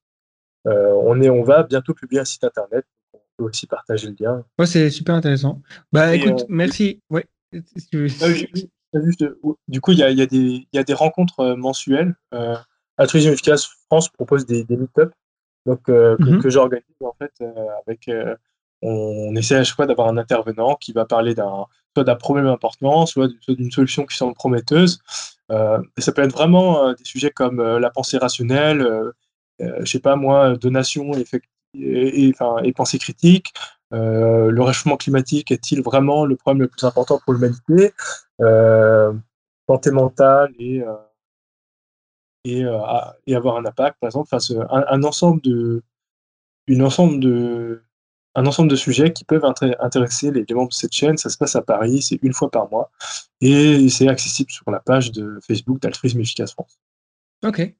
Ouais, en tout cas, ça me donne envie de participer un jour de, et de te rencontrer en personne euh, sur euh, Paris à l'occasion d'une conférence ou d'une rencontre. Bon, euh, ça risque d'être compliqué, mais bon, pourquoi pas. Hein. on ne peut pas le faire. On, a encore un peu de temps devant nous, je pense. Ouais. Merci beaucoup à toi, Gaëtan. Ouais, non, merci pour ta participation. C'était vraiment une conversation intéressante. J'espère que ça a plu aussi aux abonnés. bah, en tout cas, mettez vos questions et vos, vos, avis euh, dans les commentaires. Et ben voilà, je crois que c'est tout. Euh, je sais pas si tu veux rajouter quelque chose. Non, c'est bon. Euh, bah, merci à toi et merci à ceux qui nous ont écoutés. Merci d'avoir suivi ce podcast jusqu'au bout. Je vous invite à découvrir les autres contenus que nous créons sur la chaîne YouTube The Flares, mais également sur le site The Flares où nous avons des contenus premium en cours de création ou alors euh, c'est déjà peut-être le cas si vous écoutez ce podcast dans le futur. En attendant, je vous souhaite une bonne journée ou une bonne nuit. L'avenir est une nuit noire dans laquelle nous ne pouvons pas nous permettre d'avancer aveuglément. C'était Gaëtan pour le collectif The Flares. Merci et à bientôt.